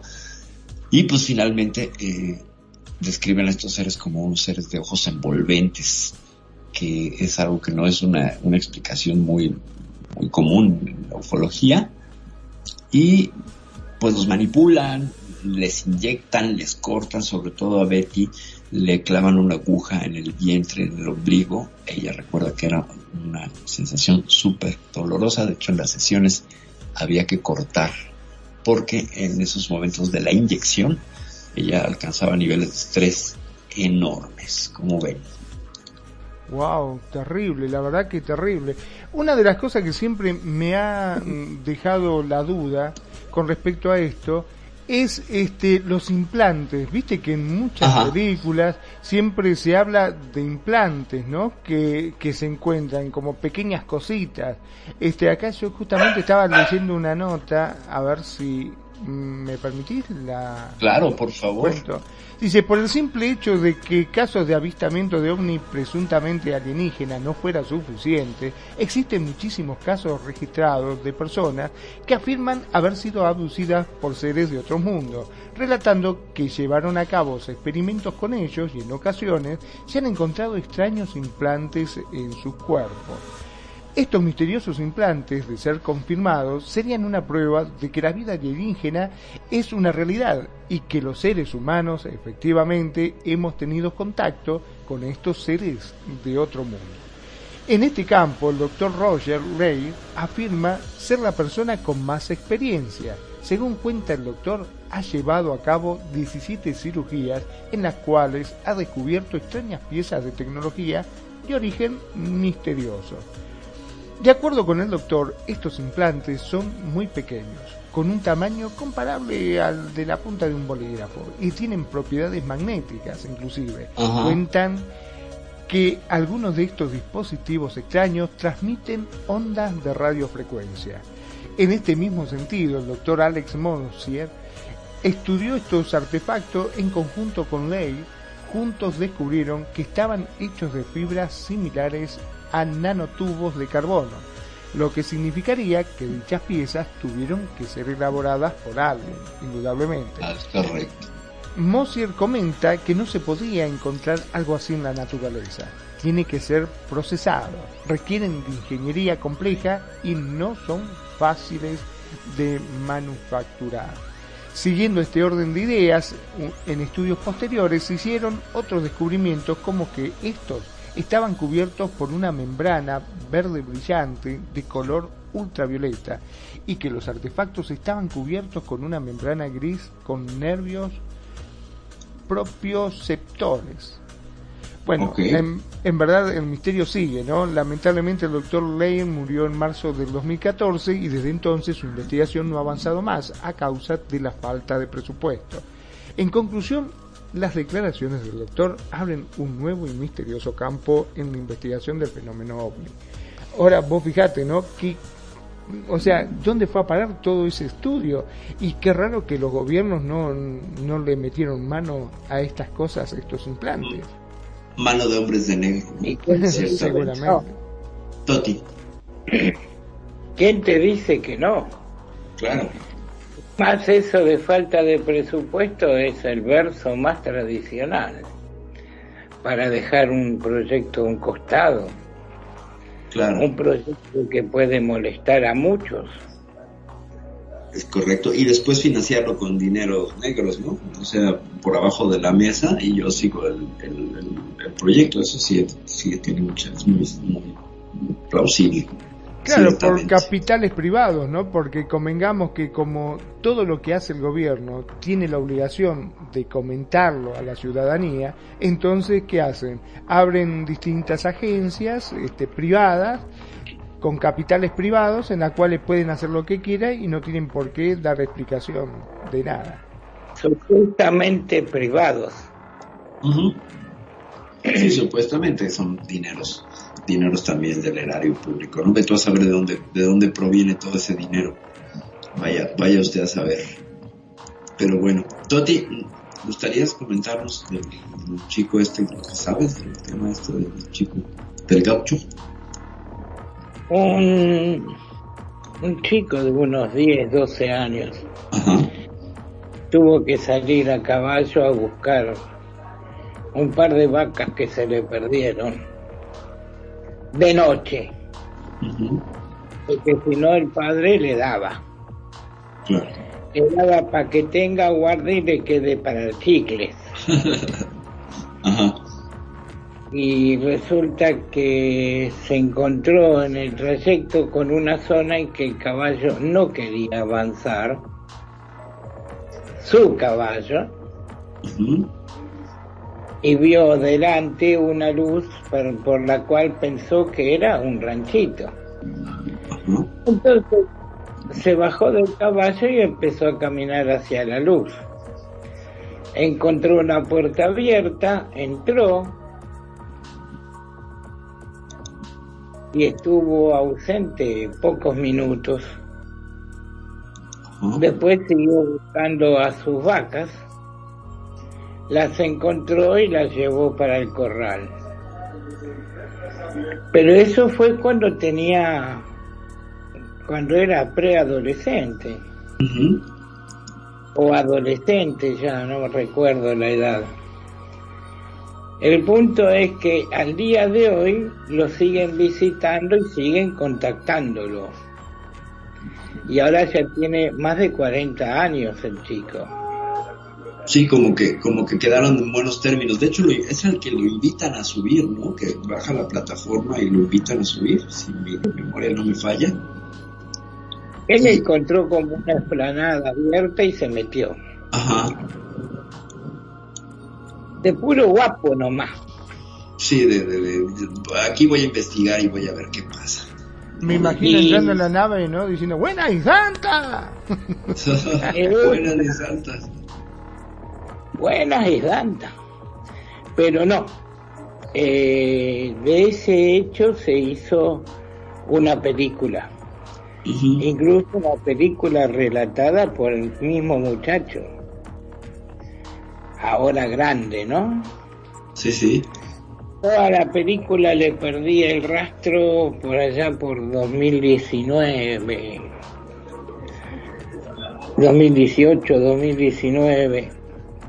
En un principio se podía bajar libremente del sitio del, productor. Pero desapareció de ahí. Cuando le escribo me dice, vas a tener que esperar a que la estrenemos en los cines. Todavía estoy esperando que se estrene en los cines. Porque evidentemente le han cerrado la puerta, ¿no? No creo que le hayan cerrado la puerta porque es algo que tuvo demasiada publicidad. Ok. Pero convengamos en que en el medio hubieron años de cuarentena, que recién ahora se puede ir al cine, que recién ahora puedes ir a ver a Batman, Sí, claro. doblada en español, por supuesto, en castellano, perdón. Sí, sí. O sea que no, acá pasó algo raro y nadie me lo dice. Pero en fin, Ok, chicos, a mí me llegó la hora ok. del ok. reposo y la meditación. Muchas gracias, Toti, por tu presencia. Bueno tenerte por acá. Nuevamente, muchas, muchas gracias. No, muchas de nada. Y bueno, pues esperamos verte pronto, la próxima semana por acá, acá en Euforia. Muchas gracias, buen descanso, mi querido Toti. Abrazo para Toti.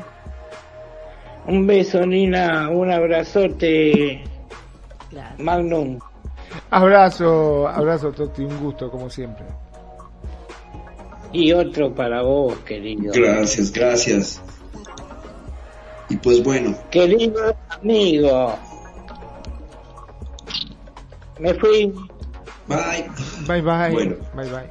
Entonces, ¿en qué estábamos? Aparte, antes del tema de, de, de Toti, que era... eh, este, los implantes. Los implantes. Los implantes. El caso de, de Ron Noel es súper interesante, no sé si lo conoces. O por ahí te lo has topado, Magno. Ron Noel es un, un personaje que salió a la luz en 2011. ¿Lo sabes? ¿No lo sabes? ¿Quieres que lo cuente? No, no, contalo, contalo tranquilo, por favor. Ah, venga. Pues mira, Ron Noel es un, es un, eh, es un leñador norteamericano que en una, se hace un chequeo médico en el 2010 y eh, le dicen, bueno, y está usted muy bien de salud, bla, bla, bla, pero eh, no tiene ninguna dolencia o algo así extra. dice, pues como que me duele un poquito el brazo derecho cuando hago este movimiento de torsión, como cuando giras la mano. Dices, tengo manita, no tengo manita. Bueno, pues le dicen, ¿qué le parece? Y, me ha estado molestando desde hace mucho tiempo. Eh, dice el doctor, pues a lo mejor fue una fractura mal, mal, este, mal soldada. ¿Qué tal si le tomamos una radiografía? Pues sí, me parece perfecto, pues ya estoy aquí, ¿no? Y le toma la radiografía y pues cuál fractura mal soldada dentro del cúbito tenía un, ahora sí que traía un tubito, eh, aproximadamente 8 centímetros de largo, en, dentro del hueso, o sea, dentro de la forma cilíndrica del hueso, bueno, estaba este artefacto que aparece en la radiografía y que deja perplejos a todos, ¿no? Y le dicen, bueno, pues es que de dónde salió, lo primero que piensan pues es que es un clavo para unir la, la fractura, pero pues él dice, mira, yo recuerdo que, pues nunca me había roto un brazo, ¿no? Sin embargo, como a los 7, 8 años, en los 70 eh, vivía yo en Orlando, en Florida, en un naranjal, ¿no? Y ahí pues me la pasaba recogiendo y ayudando a mi papá, que era el dueño de la, de, de la plantación esta de naranjas. Y eh, había lugares muy bonitos y deciden ir a acampar. Y eh, una noche que, que, deciden ir a acampar, pues bueno, a partir de ahí es que a él le duele el brazo. Y le preguntó al amigo siempre qué, había pasado, pues el amigo le decía, pues es que no me acuerdo, ¿no? O sea, de nos fuimos a dormir, nos metimos a la casa de campaña y, y pues ya al día siguiente pues estábamos ahí pues, con una sensación un poquito extraña de cansancio, etcétera, pero pues según nosotros dormimos bien. Pues nada, que empiezan a hacer más estudios con, con el, toman otras radiografías desde otros ángulos con mayor potencia y pues resulta que no es un clavo, es un artefacto que tiene pues tiene una conexión, tiene unas eh, protuberancias muy pequeñas como si estuviera conectada a la médula del, hueso. Y que resulta que además este aparato emitía electromagnetismo, o sea, tú podías poner un, un detector de electromagnetismo y el, en, la zona del cúbito de Ron Noel y se, se elevaban los niveles de electromagnetismo, es decir, estaba emitiendo señales de radio. Y pues hasta ahorita que sabemos pues la, ciencia médica la ortopedia pues no genera no generan ondas de radio los los clavos no entonces este hombre pues decide decide ir a una regresión hipnótica donde finalmente pues se revela que sí que a los siete años fue abducido y que le dijeron que le habían puesto esto por su propio bien que era rastrearlo y que ellos regresarían de dos seres que le transmiten de manera mental eh, cómo le, iban a explicar el, procedimiento, cómo le levantaban el brazo y cómo le colocan el implante, que para él fue indoloro. Eh, no vio el ángulo por el cual, porque se cuenta que le levanta, está acostado, le levanta el brazo, la incisión fue por el lado que él no veía y la incisión pues ni siquiera estaba en su piel, ¿no? O sea, no había rastros de nada, de una cicatriz, de nada, absolutamente. Eh, y después le dijeron que, que, que, le iban a borrar la memoria, ¿no? Que, que esa era, era, era, era un aparato para, pues para vigilarlo, pero que iba a estar bien y protegido. Esas fueron las palabras de las entidades. Y pues Ronald se une a otros 5.000 abducidos en Estados Unidos. 5.000 son los casos que hay en Estados Unidos. ¿Cómo ves, Max? Wow, muchísimo, ¿eh? la verdad que muchísimo. Este es impresionante, sí, sí, este, lo que lo que se ve 5.000 abducidos es, es increíble, ¿no? Que, y aparte son 5.000 abducidos que llevan implantes en su cuerpo, ¿no? Algunos de ellos, algunos de ellos, no todos. O sea, eh, el caso de, de Noel es, es particularmente interesante porque él decide quitarse el implante, entonces acude a un doctor que es experto en retirar implantes y graban y bueno filman todo la, la- la- el procedimiento médico del retiro del implante y lo estudian, lo ponen en un microscopio electrónico, eh, hacen pruebas sobre los materiales y pues resulta que primero que nada estaba hecho como de una microfibra y unos tubitos como si estuvieran como un cable pero eran microtubos que además a la hora de ampliar la mirada estaban hechos como de células evidentemente era de metal incluso el sonido de dejar caer esto sobre una lámina de metal correspondía al dejar caer monedas sobre un metal ¿sabes? este ruido sordo metálico que hacen bueno así lo hacía y eh, pero tenía la particularidad de que eran como células biológicas, pero de metal.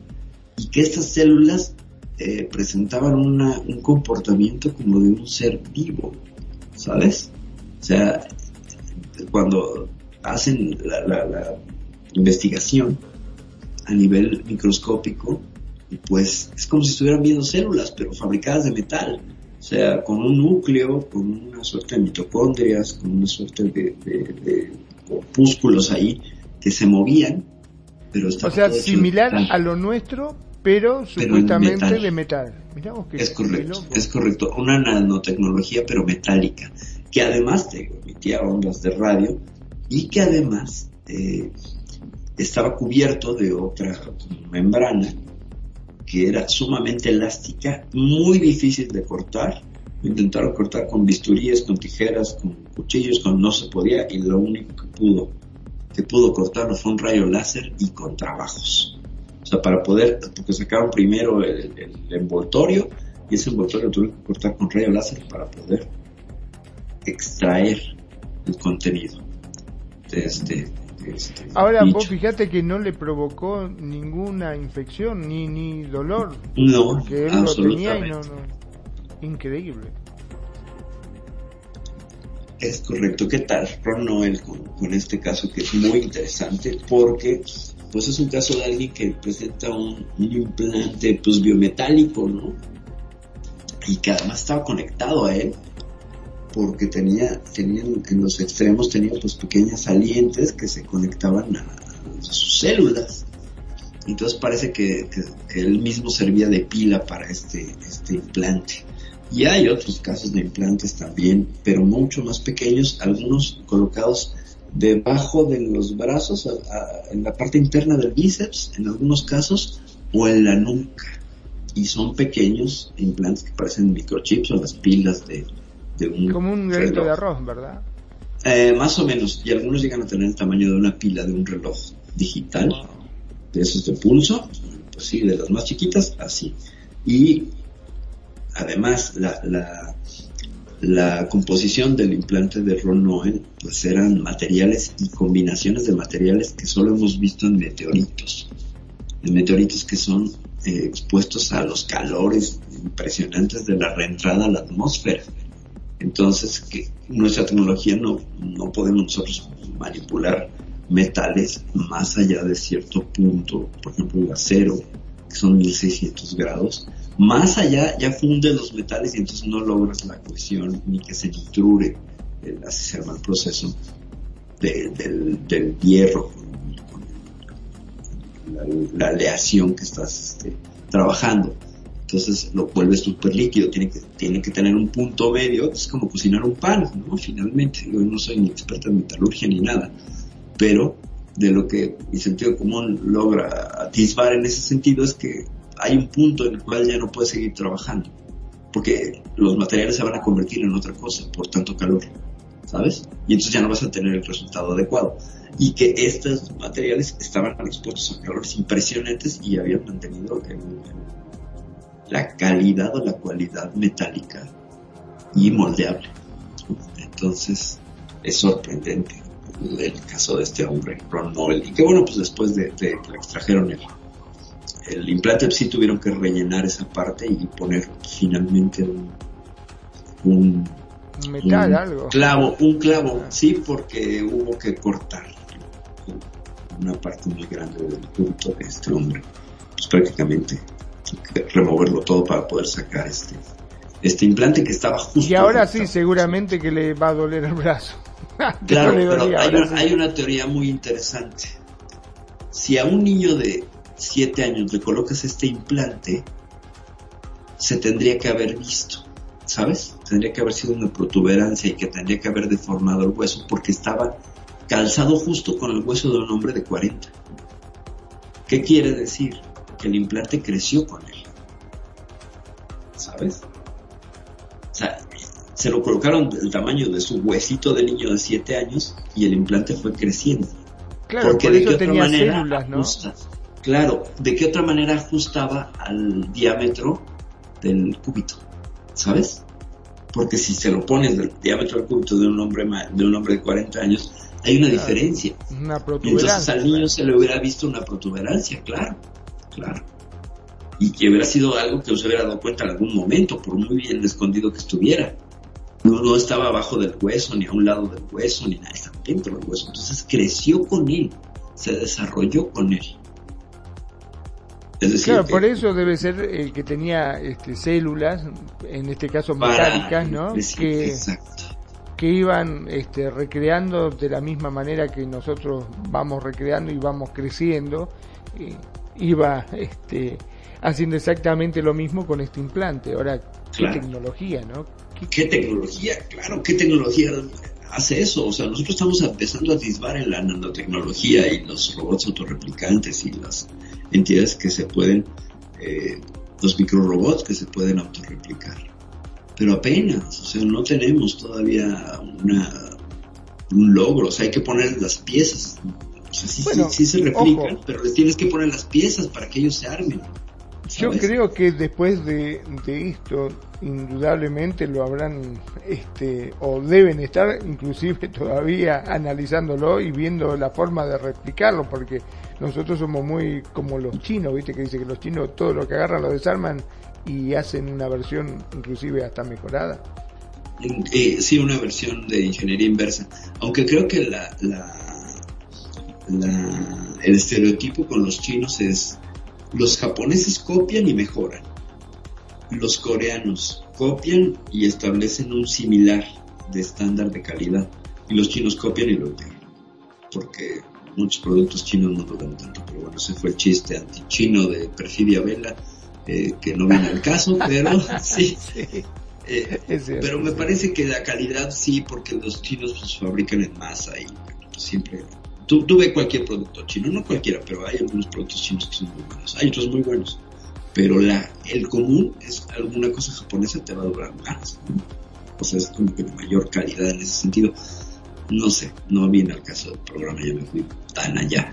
Regresando, hay otra, otra cuestión con, los, las aducciones, que son las mutilaciones y las mutilaciones pues estamos viendo ¿no? como el clásica, la clásica imagen como la que tenemos aquí en el póster de el hombre que está siendo elevado a través de un, de un beam, de un rayo, ¿no? que, que es el rayo succionador, el rayo tractor, que eleva la entidad biológica y la deposita en un contenedor. Bueno, Eh, acá Radio Consentido está disfrutando Sí. de eso hace rato, del lo que sube, baja, sí. sube y baja, está divirtiéndose como loco. Exactamente, si yo pudiera hacerlo sin que me subieran a la nave, pues también me gustaría estar en un ride de ese tipo, ¿no? Eh, pero veto a saber que, que si se les acaba la pila y te sueltan a 10 kilómetros de altura, Sí, olvídate. sin paracaídas, pues no debe ser muy agradable. Pero un hecho muy claro, y además he, he de recordarles público que nos está escuchando y que nos hace el favor de su presencia. El logotipo de Euforia es una abducción, es un logotipo de una abducción, es el clásico ovni de los 50 con toda la estética retro, con un rayo de luz que está elevando a una persona que está levantando los brazos como pidiendo ser eh, a diferencia de las otras iconografías de las abducciones donde el sujeto pues no tiene mucha participación, está siendo elevado un tanto en contra de su voluntad. Recordemos que toda abducción es un secuestro. Nadie pide ser abducido, ¿sí? No sé. Casos de personas que yo creo que sí, que se mueren de ganas por ser abducidos. Ahí tenemos el tremendo caso de, del- del Heaven's Gate, no sé si te acuerdas, ¿no? la gente hasta que se suicidó porque venía el cometa Halley-Bopp. Ahí Ah, por sí, sí, sí. el 10, ¿no? Y que estos eran creyentes de que en el cometa Halley-Bopp detrás venía una nave alienígena que iba a recuperar sus almas, solamente sus almas, y al pasar a cierta distancia de la Tierra, entonces tendría la capacidad de sustraer sus almas, ¿no? O sea, como, porque no entendí nunca la creencia de esta secta, que además usaba zapatillas Nike y que fueron, fueron este, encontrados envenenados, cerca de 15, de 12 personas, no me acuerdo cuántas eran, 43. El hecho es que, pues, estas, estas sectas con, con corte alienígena es la más famosa por, por estos hechos tan lamentables del fanatismo. Es terrible, locura, es una cosa una bárbara, sí, sí, sí. Bárbara, bárbara. Hay también una escena en el Día de la Independencia, ¿no? Donde cuando llegan los alienígenas, estos harvesters y está una nave estacionada encima de un edificio, la gente sube a la azotea de ese edificio con pancartas que dicen llévame. No sé si te acuerdas de esa escena. Y que cuando se abre Claro, sí, sí, la, la- la- la parte de la panza de la nave para disparar, la gente cierra los ojos como si estuvieran siendo de sí, sí, tal epifanía, exacto. Como en una epifanía igual, lo único que les llevaron pues un rayo ahí destructor que hace pinar el edificio y pues todos sus sueños, ¿no? Eh, sí hay una serie de, de- de- de cuestiones y de creencias, pero con el tema de las mutilaciones, eh, generalmente es ganado el que es eh, también representado en muchas imágenes de abducciones y de hecho que tenemos unas pancartas de vacas que están siendo levantadas por, ah no, es, es una persona, Take Me With You, una de nuestras pancartas que están aquí en la en las instalaciones de Radio Consentido, en el super escenario que nos ha hecho Nani Jurado para este programa. Nunca me cansaré de decirle que qué maravilla, de verdad, es una belleza. Si pueden, vénganse hasta, pueden tomarse un café con el logotipo del programa. Y entonces, las mutilaciones, las mutilaciones de ganado. Ese tema sí lo conoces, Magnus, si has escuchado algo, supongo. Claro que sí, este ha sido muy muy famoso aquí en Argentina, hubo muchos casos justamente de mutilación que lo que llamaba la atención era la forma de los cortes, ¿no? Porque como siempre se especuló de que podía llegar a ser gente que robaba partes, este, pero bueno, nada, eh, por la característica y la forma de los cortes se dieron cuenta que se necesitaba un equipo láser y era imposible que, al menos cuando empezó a suceder todos estos acontecimientos, no había un equipo portátil como para llevarlo al campo y realizar esos cortes.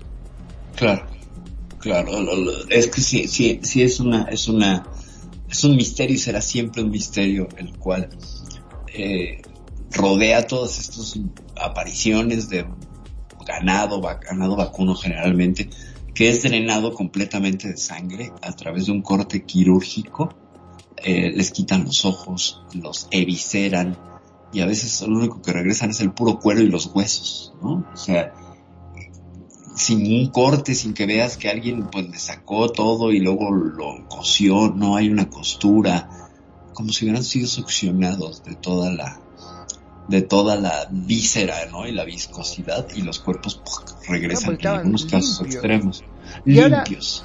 Una de las cosas muy común que ocurre en el campo cuando un animal muere, sin importar cuál haya sido la causa, siempre es comido, devorado por carroñeros, ya sean aves, este, perros, cualquiera. Sí. En estos casos puntuales no se le acercaba a nadie. No, no se acercan los carroñeros. ¿Quién sabe por qué? ¿Será que emiten alguna clase de radiación? ¿Tienen un olor? ¿O el instinto animal dice esto no me lo voy a comer? No, ahí no le voy a entrar por mucha hambre que tenga. Además, fíjate, los carroñeros son animales que no distinguen. O sea que, Exacto. que, eh, tampoco es que tengan muchas oportunidades, ¿no? Entonces, eh, vemos el caso de hienas, de lobos, de, de gatos monteses. de, de roedores, algunos roedores y de insectos, sobre todo los insectos, que son los primeros que aparecen, de hecho las ciencias forenses, pues para determinar el momento del óbito, de la muerte, eh, utilizan mucho la entomología forense para determinar en Por qué momento larvas, murió. ¿cierto? Por las larvas, es correcto, sí, sí, sí, todos vimos el silencio de los inocentes, bendito Tom Harris, pero eh, el hecho es que ni siquiera hay insectos. ¿no? O sea, ni siquiera pasa el proceso de descomposición que podría pasar cualquier, cualquier, cualquier resto de un ganado vacuno, a veces cabras, a veces caballos. Por ahí hay dos que tres, eh, muy, muy pocos de perros. De perros, que no, nunca se llevan gatos porque hay una película de Disney que se llama El gato que vino del espacio, no sé si la vieron en 1979 y era un gato alienígena. Entonces, por eso creo que no los secuestran a los gatos. Ellos son alienígenas y tienen un pacto con esos visitantes. Pero dentro de las mutilaciones que crees, hay mutilaciones humanas. Hay mutilaciones humanas. Hay casos de mutilaciones humanas.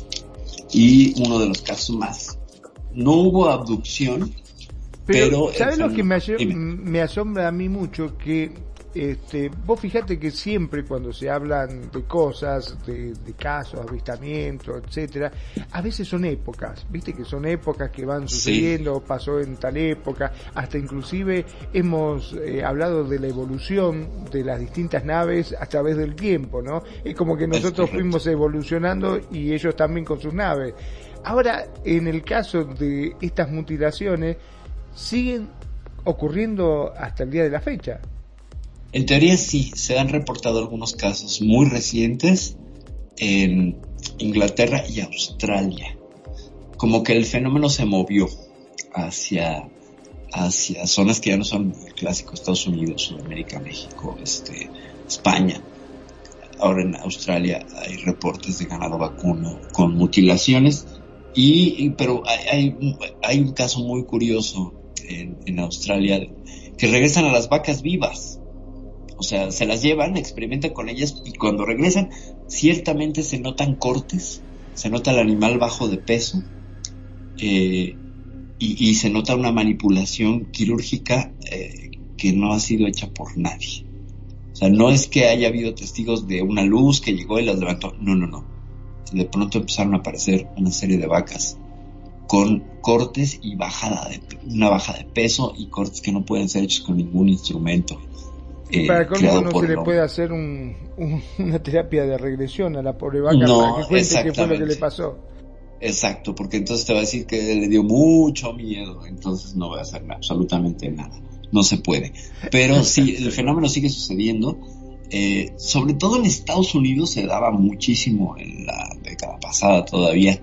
Eh, no sé a qué se atribuye a que se va moviendo geográficamente a un caso que quiero sacar a relucir ya dentro de las teorías que serían en contra de las abducciones, que estarían hablando de una explicación científica las abducciones.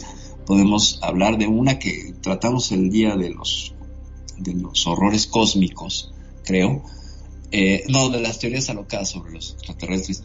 Esta teoría de la, del implante de la memoria psicológica que pues cuando uno es chiquito y es levantado por sus padres pues son seres y la, la visión del, bebé no es muy nítida y estamos aprendiendo a ver. Podemos ver sombras y sombras con unos rostros que se empiezan ahí a, a deformar. Y entonces evidentemente nuestros padres serían alienígenas mucho más altos que nosotros y con ojos muy grandes. Y que nos levantarían y que nos manipularían, cosa que se hace con un bebé, ¿no? En el cual, pues si tú te pones en la perspectiva del bebé miope, pues sí entra y hace mucho sentido, ¿no? Parece, porque además incluso emitirían una serie de señales y sonidos que no, no entiendes, entonces queda esta memoria recesiva eh, dentro de la cuestión que es un- como un trauma, pues, ¿no? Y esto y esto todo el mundo lo tenemos, ¿no? No sé si han visto a los bebés cuando están descubriendo su cuerpo que brincan de pronto, ¿no? Que se dan cuenta que tienen brazos y ¿no? O que se ven la mano y se sorprenden y estiran este reflejo del moro. Pues bueno, eh, todos tenemos reflejo del moro cuando soñamos que estamos volando y caemos y que se vuelve a conectar la sinapsis de todas las neuronas de golpe, esta sensación de regreso al cuerpo. Entonces, muy parecido es el, la conexión con el tengo un cuerpo que pasa con el, con el reflejo del moro. Entonces, por ahí es que podríamos empatizar. Sin embargo, hay un, un estudio muy interesante que, que realizan los soviéticos, los rusos, y esto hace dos años, en el cual a una serie de personas les, eh, les inducen a que narren una historia de secuestro ovni, incluso les platican, les cuentan, les dan material y después los inducen a un sueño lúcido. Este sueño lúcido es un estado de la conciencia donde tú podrías manipular tus sueños. Entonces, estas personas que fueron expuestas dos o tres semanas antes a toda esta información, un 64% cuando tuvo el sueño lúcido eran abducciones. Eran parecidísimas a las abducciones y hablaban de mm, ser manipulados, de luces, de ser levantados, etcétera. Entonces, esto aunado al boom de una película en el 1975 que retoma el caso de Betty Barney Hill, es que a partir de, la emisión de esta película, que era una película pues para la televisión, se dispararon en Estados Unidos los casos de abducciones. Entonces hay factores culturales también que podrían estar influyendo en la construcción de una narrativa donde yo soy el abducido. ¿Por qué? Porque una mezcla de sugestión y sueño lúcido, ¡pum!, nos hace, nos hace ir y volar directamente a esas, a esas narrativas. ¿Cómo ves? Sí, la verdad que como todo, ¿no? Este, cuando a uno se lo explica, como diría un amigo, y si me lo explican es otra cosa. Este, claro, tiene lógica, pero bueno, eso no quita de, de los implantes, porque pongámosle, eh, le damos eh, a la mayoría esta, entre comillas, ¿no? Duda de que podría llegar a ser eh, sueños lúcidos, como nosotros pensamos, de nuestra infancia. Y es totalmente, puede llegar a decirse este, de una forma em, correcto o, o entendible. Pero, ¿qué pasa con aquellas personas que se le encuentran un implante? Exactamente, exactamente. Pues, Ahí se que cae toda la teoría. claro, se caen todas estas dos teorías porque pueden ser plausibles en los casos de que para las personas que no trajeron implantes, ¿qué sucede con el que trae, qué pasa con este hombre Ron Noel? ¿Cómo se lo metió ahí? ¿Sabes? Porque no, de hecho hay, hay toda una, una eh, muestreo del brazo antes de que le extraigan el, el- el- este, y no se ve ninguna cicatriz. Tendría que haberse metido por el codo y, y no tenemos, imagínate empujar todo ese tuétano, ¿no? Para meterse. Adentro el ¿Quién va a hacer claro. eso? Pues no, y el dolor y todo. No, evidentemente no. O sea, a mí me parece que uno de los casos más impactantes es este- el de este hombre porque además el implante creció con él. O sea, hay una serie de cuestiones que no podrías explicar desde la mera ciencia o desde el sueño lúcido, etcétera. hasta el hecho de, de querer este, elaborar una cosa así, ponete a pensar de que digas, bueno, sí, fue algo elaborado, que se metió un pedazo de, de fierrito, qué sé yo, algo como para poder, bueno, efectivamente tendría que tener un corte, tendría que tener una cicatriz, porque nosotros no tenemos esa propiedad de, de decir, este, no me va a quedar nada, algo tiene que Claro. quedar siempre. Claro, claro, claro. Sí, sí, algo tiene que ver. Nos mandaron unas imágenes, algo, no sé si podrías checarlas aquí en el, en el chat del porque están muy interesantes. Me encantaría que las comentaras. Están muy interesantes. Las manda Camilo.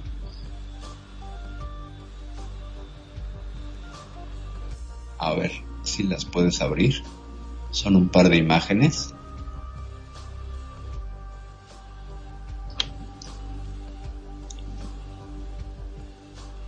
¿Si las ves, Magnum? ¿O tú, Nani?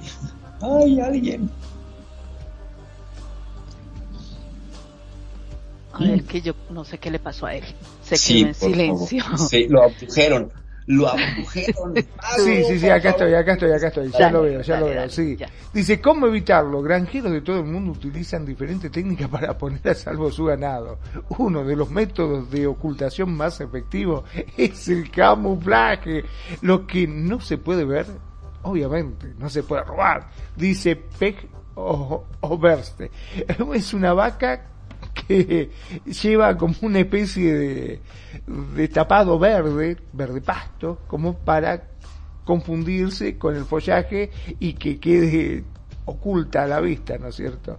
Otra opción es disfrazar a la vaca como si fuesen otros animales. Por ejemplo, colocándole una cornamenta de ciervo sobre la cabeza de la vaca para despistar a los alienígenas y que no se la lleven.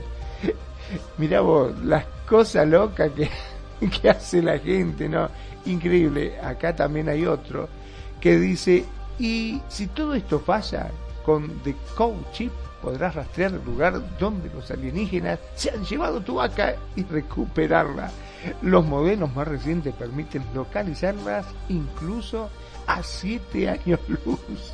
Una cosa de loco, sí, sí. The Cow Chip. El chip de la vaca, ¿no?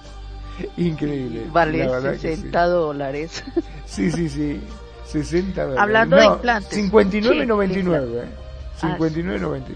Sí, sí. Está curioso, está curioso las cosas que consigue. Gracias Camilo por tu aporte. Muy curioso. Mira, eh, voy a aprovechar que hace rato estaba por saludar a Dive y acá gracias por estar aquí con nosotros. Y bueno, y saludaron en el chat general, pero siempre en la conversa y ya le da una vaina a interrumpir porque la charla está tan buena y cada vez escucho no más y más que quería saludarlos y un besito. Gracias por estar con nosotros. Pero mira, muy, datos estos muy curiosos de, de, de del chip y de lo de la vaca que estaban hablando. Y Yo quiero a un chip así para que me rastreen a siete años luz de distancia. está buenísimo. Lo del disfraz de la vaca está genial. ¿eh? Está genial. Genial. Pero ahora, ¿cuánto dinero tienes que gastarte en, pues no sé si tienes 200, 2000 cabezas de vacas, disfrazarlas a todas de antílope, de venado, de cosas que no son del interés, ¿no? De los, de los extraterrestres. Y bueno, Ahora, pues perdón, ¿no? Pero te digo que sería muy gracioso, muy interesante ver todo ese ganado, la cantidad de cabezas, todo con distintos disfraces, sería eh, formidable. Claro, exactamente, sí, sí, sí. Yo creo que, ¿sabes qué? Si los disfrazan de políticos, entonces estarían a salvo, porque yo creo que ni los extraterrestres se los quieren llevar, aunque ya nos narraron por ahí que un político fue abducido, lo cual habla del gusto dudoso de los extraterrestres, que se pueden llevar hasta un político. No lo Pero sé. mira, mira lo curioso que he estado leyendo, perdón que interrumpa así, No, no, no, que yo he estado aquí mientras que están hablando y dice, ay, ¿y cuáles son los casos más curiosos y eh, curiosos y o famosos? ¿Y cuáles son otros casos que, que casi no se hablan? Eh, también aducen a profesores, profesores de literatura, profesores eh, abogados, también aducen Sí. abogados y yo bueno, ¿y qué le querrán sacar a, a un abogado? y, a, y a- bueno, a los profesores tal vez porque lo han leído muchísimo. Pero ahora otro caso curioso que dice aquí Camilo, que para él es curioso porque este tema le encanta y, y, y nos está escuchando y dice pues que le encanta y, y, se le viene en un mundo de ideas y bueno, X, que aducen vacas y perros, pero no escuchan de otros animales, no serpientes, ni conejos, ni nada, sino más que todo vacas. Y, y, y por qué no, y perros también han aducido porque muestran imágenes de, de un lado el lateral de, de, de la pelvis de, de los perritos, eh, entre la pierna y, y el vientre, eh, donde queda el, como el quemón, un quemón. Ajá, ajá. eh, de los perros, no todas las razas, pero no hablan de otros animales, nunca, o sea, dice, dice él, pienso, Ajá, así, pienso. De pronto hay muchos casos que nunca los han reportado, nunca los han dicho o que la gente cree que es un sueño y nunca lo relacionan con que el cerdo tiene una marca o que el conejo o que los otros animales tengan marcas o las serpientes nunca uno va a saber que se las Claro. infligieron. Pero puede que estos animales todos, pero no hay casos concretos ni documentados que haya sido de otros animales, solamente las vacas y los perros. Porque Claro, son de, em, te digo, interés muy humano, ¿no? interesante. Es muy interesante todo lo que dice, sobre todo este porque yo creo, eh, esto es una opinión particularmente mía, yo creo que es porque en el caso de las vacas, el dueño del campo las tiene totalmente controladas y contadas, que no le vaya a faltar Claro, ninguna, y claro, enseguida se da cuenta. Ahora, una víbora la agarran, se la llevaron, vos qué sabes si está la víbora. ¿A quién le importa campo? la víbora? Claro, porque además en la pérdida de una vaca hay una pérdida económica, ¿no? Exacto. O sea, Entonces, por eso es del interés del ser humano. Y sí, las víboras y los conejos y los animalitos del bosque Andás seguramente a son ver. abducidos. Seguramente. Cualquier ¿eh? cantidad, seguramente que se lo deben de llevar por montones, pero nadie los extraña, nadie los tiene, y por no ser animales domésticos, como por ejemplo, yo tengo perro, a mí me falta un perro y me vuelvo loco. o sea, claro, lo voy a buscar imagínate. por todos lados, me voy a dar cuenta si le pasó algo. En cambio, un- una liebre, un conejo, qué sé yo, uno no sabe. Claro, claro, no, no hay, no hay, no pones el foco, ¿no? Y supongo que, a ver, pues abujeron que insectos, pues también seguramente insectos, ¿no? Eh, una vaca en el campo eh, que esté ahí en un pastizal y si la levantan, pues van a levantar también a los insectos que estén ahí, a menos que sean tan específicos o rayos tractores que digan solo ese animal y el resto lo discriminas y no te lo traes, ¿no? Ahora te digo, no harán, este, perdón, ¿no? Que yo a veces dejo volar un poquito la imaginación. Está bien. Y con respecto a, a estos animales raros que, o sea, que nos abducen, que nos llevan, que hacen corte, vos te diste cuenta que normalmente en las noticias, sobre todo últimamente, están saliendo muchos, eh, se están encontrando, ¿no? Eh, en estas prensa amarillistas eh, de- se está hablando de sirena y de bichos totalmente raros con caras mena- medias humanoides, podríamos decirlo, Ajá, ajá, peces y cosas muy raras. ¿No serán que ellos también están experimentando y están dejando algunos de, de sus animales para que nosotros tengamos? Inclusive se habla de que el pulpo eh, es muy probable que sea extraterrestre también. por sus por su inteligencia, ¿no? Por su inteligencia y porque hay una serie de cosas ahí que tienen los pulpos que, que no parecen de este mundo. Ciertamente también por ahí dicen que los gatos, ¿no? Serían de otro de otro mundo por las las características que tienen sus sus ojos, ¿no? Sería otra otra este otro otras especies que estarían pues dejadas aquí por otra otra inteligencia aunque yo lo que creo, Magnum, es que todos estos animales raros que están apareciendo eh, tiene que ver mucho con el fenómeno de que todo, como todos tenemos cámaras, estamos documentando el mundo de otra manera y apenas estamos mirando el mundo con esta cotidianidad de, de- de frecuencia de cosas nuevas. Y a veces muchos animales rarísimos que vemos en las, en las, en las redes sociales, pues a las dos, tres semanas sale alguien explicando qué es y ya lo buscas y dices, ah, pues sí, sí es cierto, sí estaba aquí, ¿no? Pero pues es que tampoco vamos a saber eh, tener una información específica sobre la biodiversidad en este, en este planeta y todos no estamos obligados a saberlo. Entonces nos sorprende mucho a veces que hay una serie de, de bichos ahí raros. A veces creo que son fetos de abortos de otras especies. Eh, por ejemplo, las mismas ballenas, los delfines, abortan y a veces esos abortos llegan a las playas y pues todo el animal neonato pues parece un extraterrestre, ¿no te has fijado? Los, los el ojo negro, tú sabes, ¿no? O sea, has visto un, ultrasonido Sí, y sí, sí, mismos, cabezones, chiquititos, con la estructura de un alienígena gris y los ojos en negro se ven en los ultrasonidos y en las radiografías, etcétera. Entonces, He visto de un conocido, este, me trajo de su bebé el- una radiografía de estas 4D que le llaman, y te juro que parecía un alienígena que estaba teniendo. Ajá. Yo digo, ¿qué, ¿qué vas a tener un alienígena? Es impresionante cómo se ven. Los ojos sobre todo im- impactan, ¿no? Es correcto, sí. Tenemos, tenemos un comentario de nuestra queridísima Luna Azul de Honor. Muchos besos y abrazos. Gracias por estarnos escuchando. Eh, se dice que los gatos son regalo de los extraterrestres. Ciertamente, ciertamente, mi queridísima Leonor. Los gatos se dice que son un regalo porque tienen la forma en la que se mueven sus, sus pupilas, sobre todo los felinos. Eh, ninguna otra especie lo tiene. Ninguna lo otra inteligente especie. que son y lo inteligente Claro. que son. Sí, sí, sí. Son No les falta sino un grado para hablar y, y mandar como si fueran los reyes. Aquí tengo Exacto. también un comentario de, de, de Laura. Dice, eh, ustedes están dando ideas en este instante de películas de estilo eh, libro de la selva con abducciones. No faltará es. que ya lo van a sacar.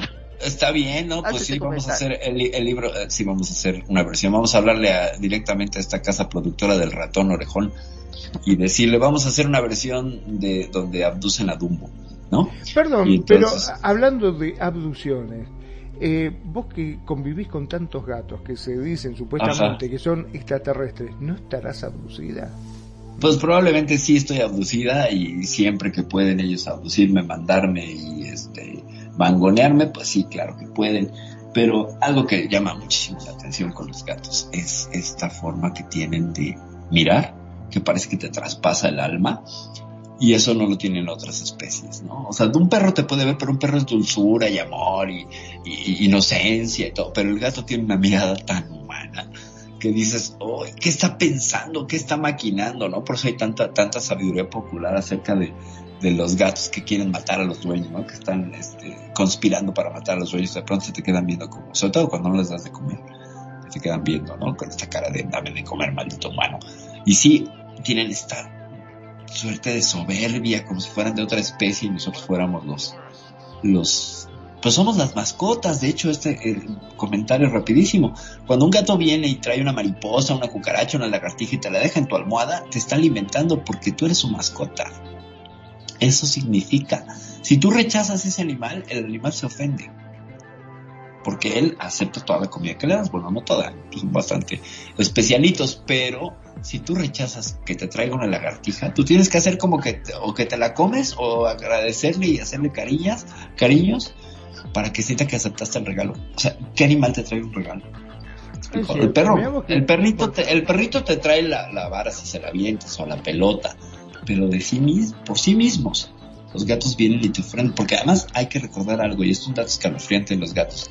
El mayor asesino de este mundo son los gatos. Matan aproximadamente ocho animales al año. Entre insectos, aves, pequeños reptiles. Ocho animales al año. es por cabeza. Échale que en Estados Unidos, por ejemplo, hay 50 millones de gatos. Multiplica 5 por 8 la cantidad de animales que puedes matar, ¿no? No hay otra especie. En, animales extremos, exactamente. Vos sabés que en animales extremos, este, justamente eh, en Discovery estaban mirando y yo pensaba que era, no sé, digo, será el tigre, la víbora, la araña, y no, dijo, dijeron justamente que era el gato doméstico, el animal este, extremo, digamos, el más asesino, porque, como bien lo mencionaba, es el único animal que mata por placer. A diferencia del puma, el tigre o cualquier otro animal, inclusive las víboras, que, que matan para su supervivencia. En cambio el gato no, el gato no mata porque tenga hambre o necesidad de comer, simplemente mata porque le gusta mata por placer, exacto, por jugar, ¿no? Entonces sí tiene, tiene este lado que es muy, muy, no tenebroso, es una cuestión de su forma de ser. Y si son unos asesinos, los más asesinos más grandes de este planeta, los gatos. De hecho, vos fíjate que agarra una lauchita y es como que juegan y la hacen correr para un lado para otro y cuando se cansa de hacer la muerden, la dejan muerta ahí y se van. Es correcto, sí, nos comenta que ella, que ella tenía un perro que le traía cosas, animales y demás, y se los dejaba juntos. Le digo, es que a lo mejor era medio gato. Dice, en serio, un pastor alemán que te traía y cazaba ratones y te los ponía ahí. Fíjate qué interesante un pastor alemán. Bueno, es que los pastores alemanes tienen esta cuestión de ser muy, muy lindos y muy, muy eh, amigables, ¿no? Me encantan a mí los pastores alemanes, son mis razas favoritas. Son geniales y sobre todo son muy cariñosos, ¿no? Y con los niños parece que son una de las mejores razas, porque bueno, en fin, ya, ya estamos hablando aquí de patitas y no sé qué cómo se llamaba ese programa que estaba por acá. Este, en Radio Patitas y colitas.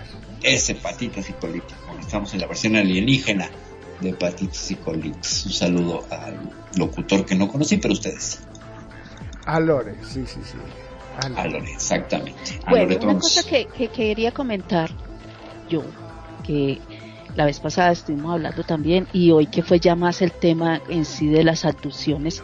Por ejemplo, en muchas partes de, como dijiste hace mucho rato, eh, las abducciones se dan en sitios más remotos, no en la ciudad céntrica total, casos muy, muy alejados que son en la ciudad, en pleno centro de la ciudad o en los barrios, y sino que son más que todo en los pueblos y gente que vive en las fincas o se van a acampar o, estos sitios así más aislados de más mm, más campo abierto.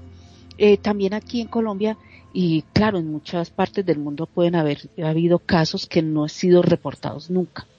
Mucha gente le puede pasar y, y muchos, voy a decirlo así, muchos campesinos, personas humildes o personas que se fueron a vivir a, a estos lados, a, a las afueras de la ciudad, eh, tienen abducciones, tienen esto, pero nunca se dan cuenta. Creen que son sueños o son pesadillas o, o bueno, o que el hijo está loco, porque pasó el caso de, en Argentina, que una señora, estuve viendo un documental en estos días, pero mala para recordar los nombres, que es a la orilla del mar, y el chico eh, decía que, que unos hombres se lo llevaban al agua, al agua, al agua, al agua. Sí, y, sí. y venía hablando otros idiomas, venía, el muchacho venía hablando otros idiomas, venía eh, hablando otras, otras cosas como muy avanzadas para lo que él estaba estudiando. En la escuela no le habían enseñado eso.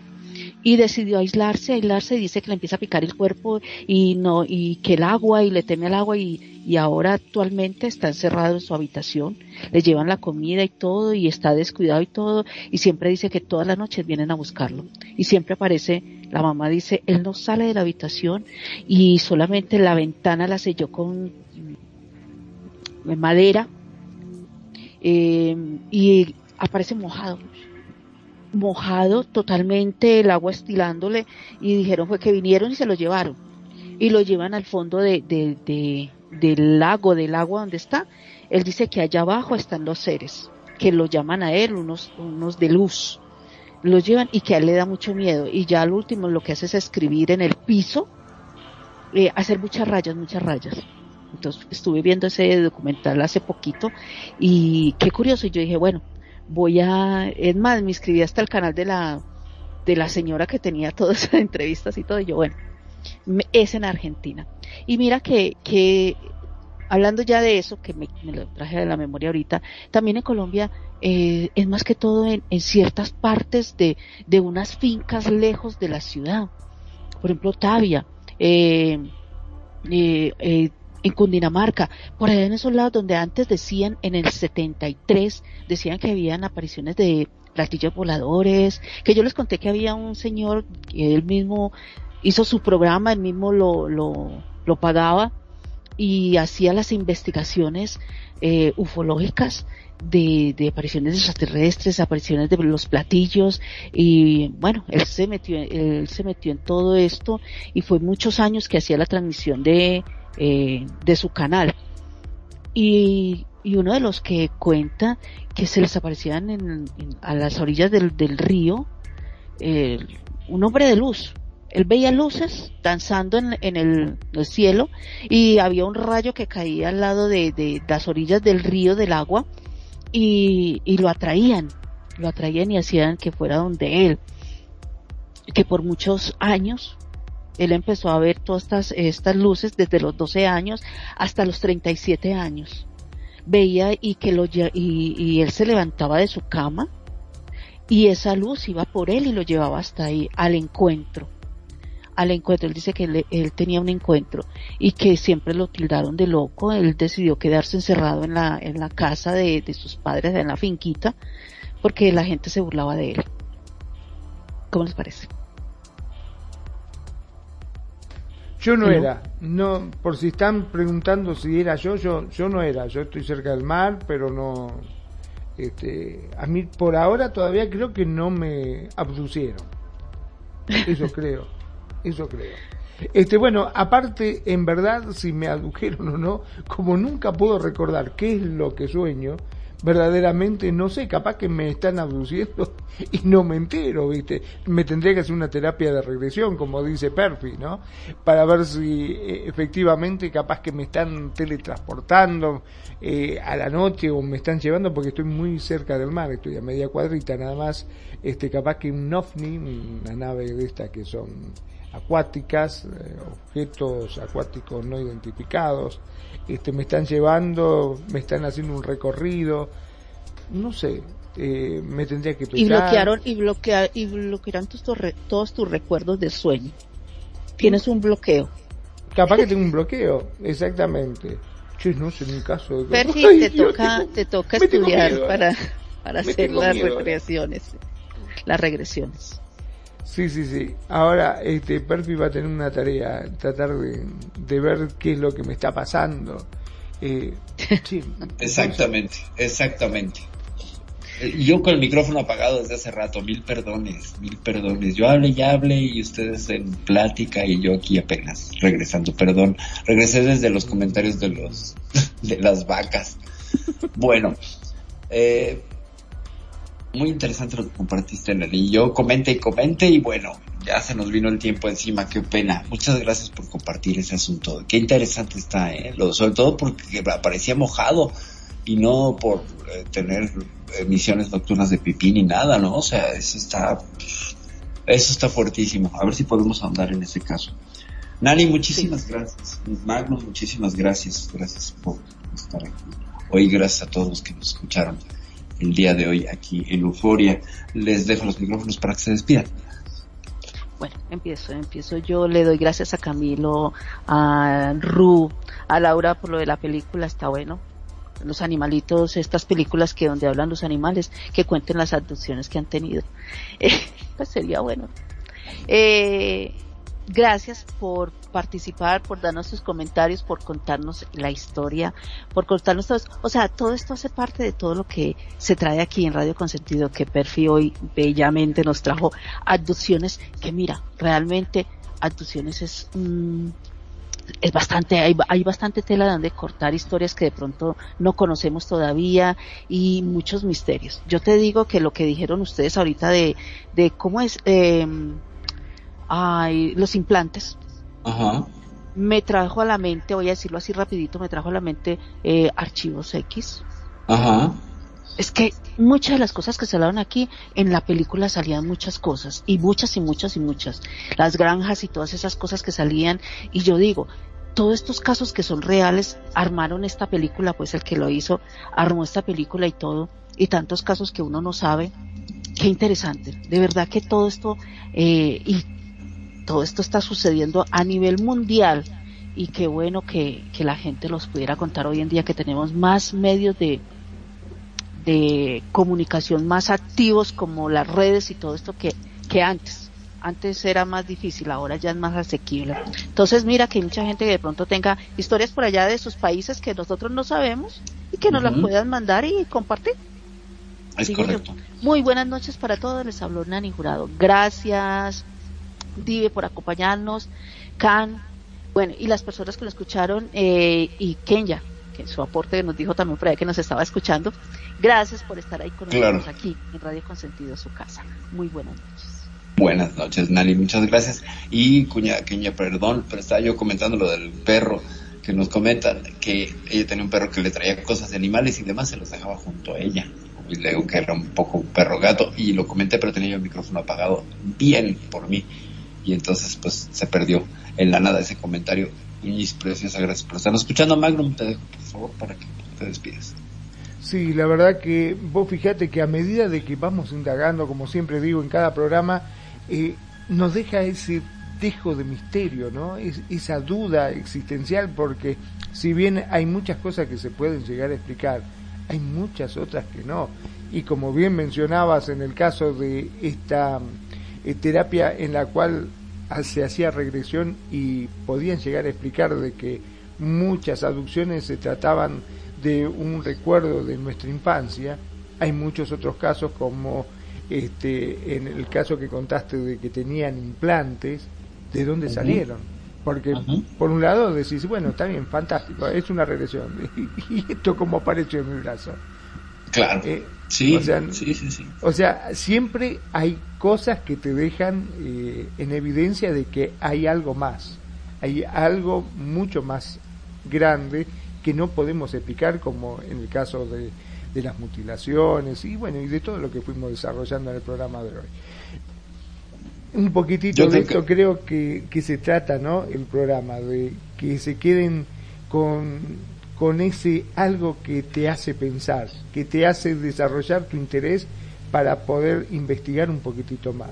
¿No es así? Es correcto, es correcto, es correcto, Magnum, tal como lo dijiste, que no se quede nada más con lo que nosotros les trajimos aquí, solo, les- solo somos un cable de conexión, les traemos información y ustedes sacan su mejor, su mejor conclusión.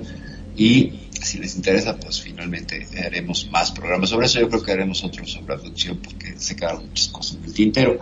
Gracias, Magu, como siempre, por la, por la, la cuestión técnica, por la dirección, por todo. Muchas, muchas gracias. Gracias a ti que nos escuchas a través de Radio Consentido. Muchas, muchas gracias. Yo soy Perfidia Vela, ya me voy. Nos vemos la semana que entra a ver con qué otra cosa del espacio exterior y los alienígenas salimos. Muchas gracias. Ya me voy. Bye.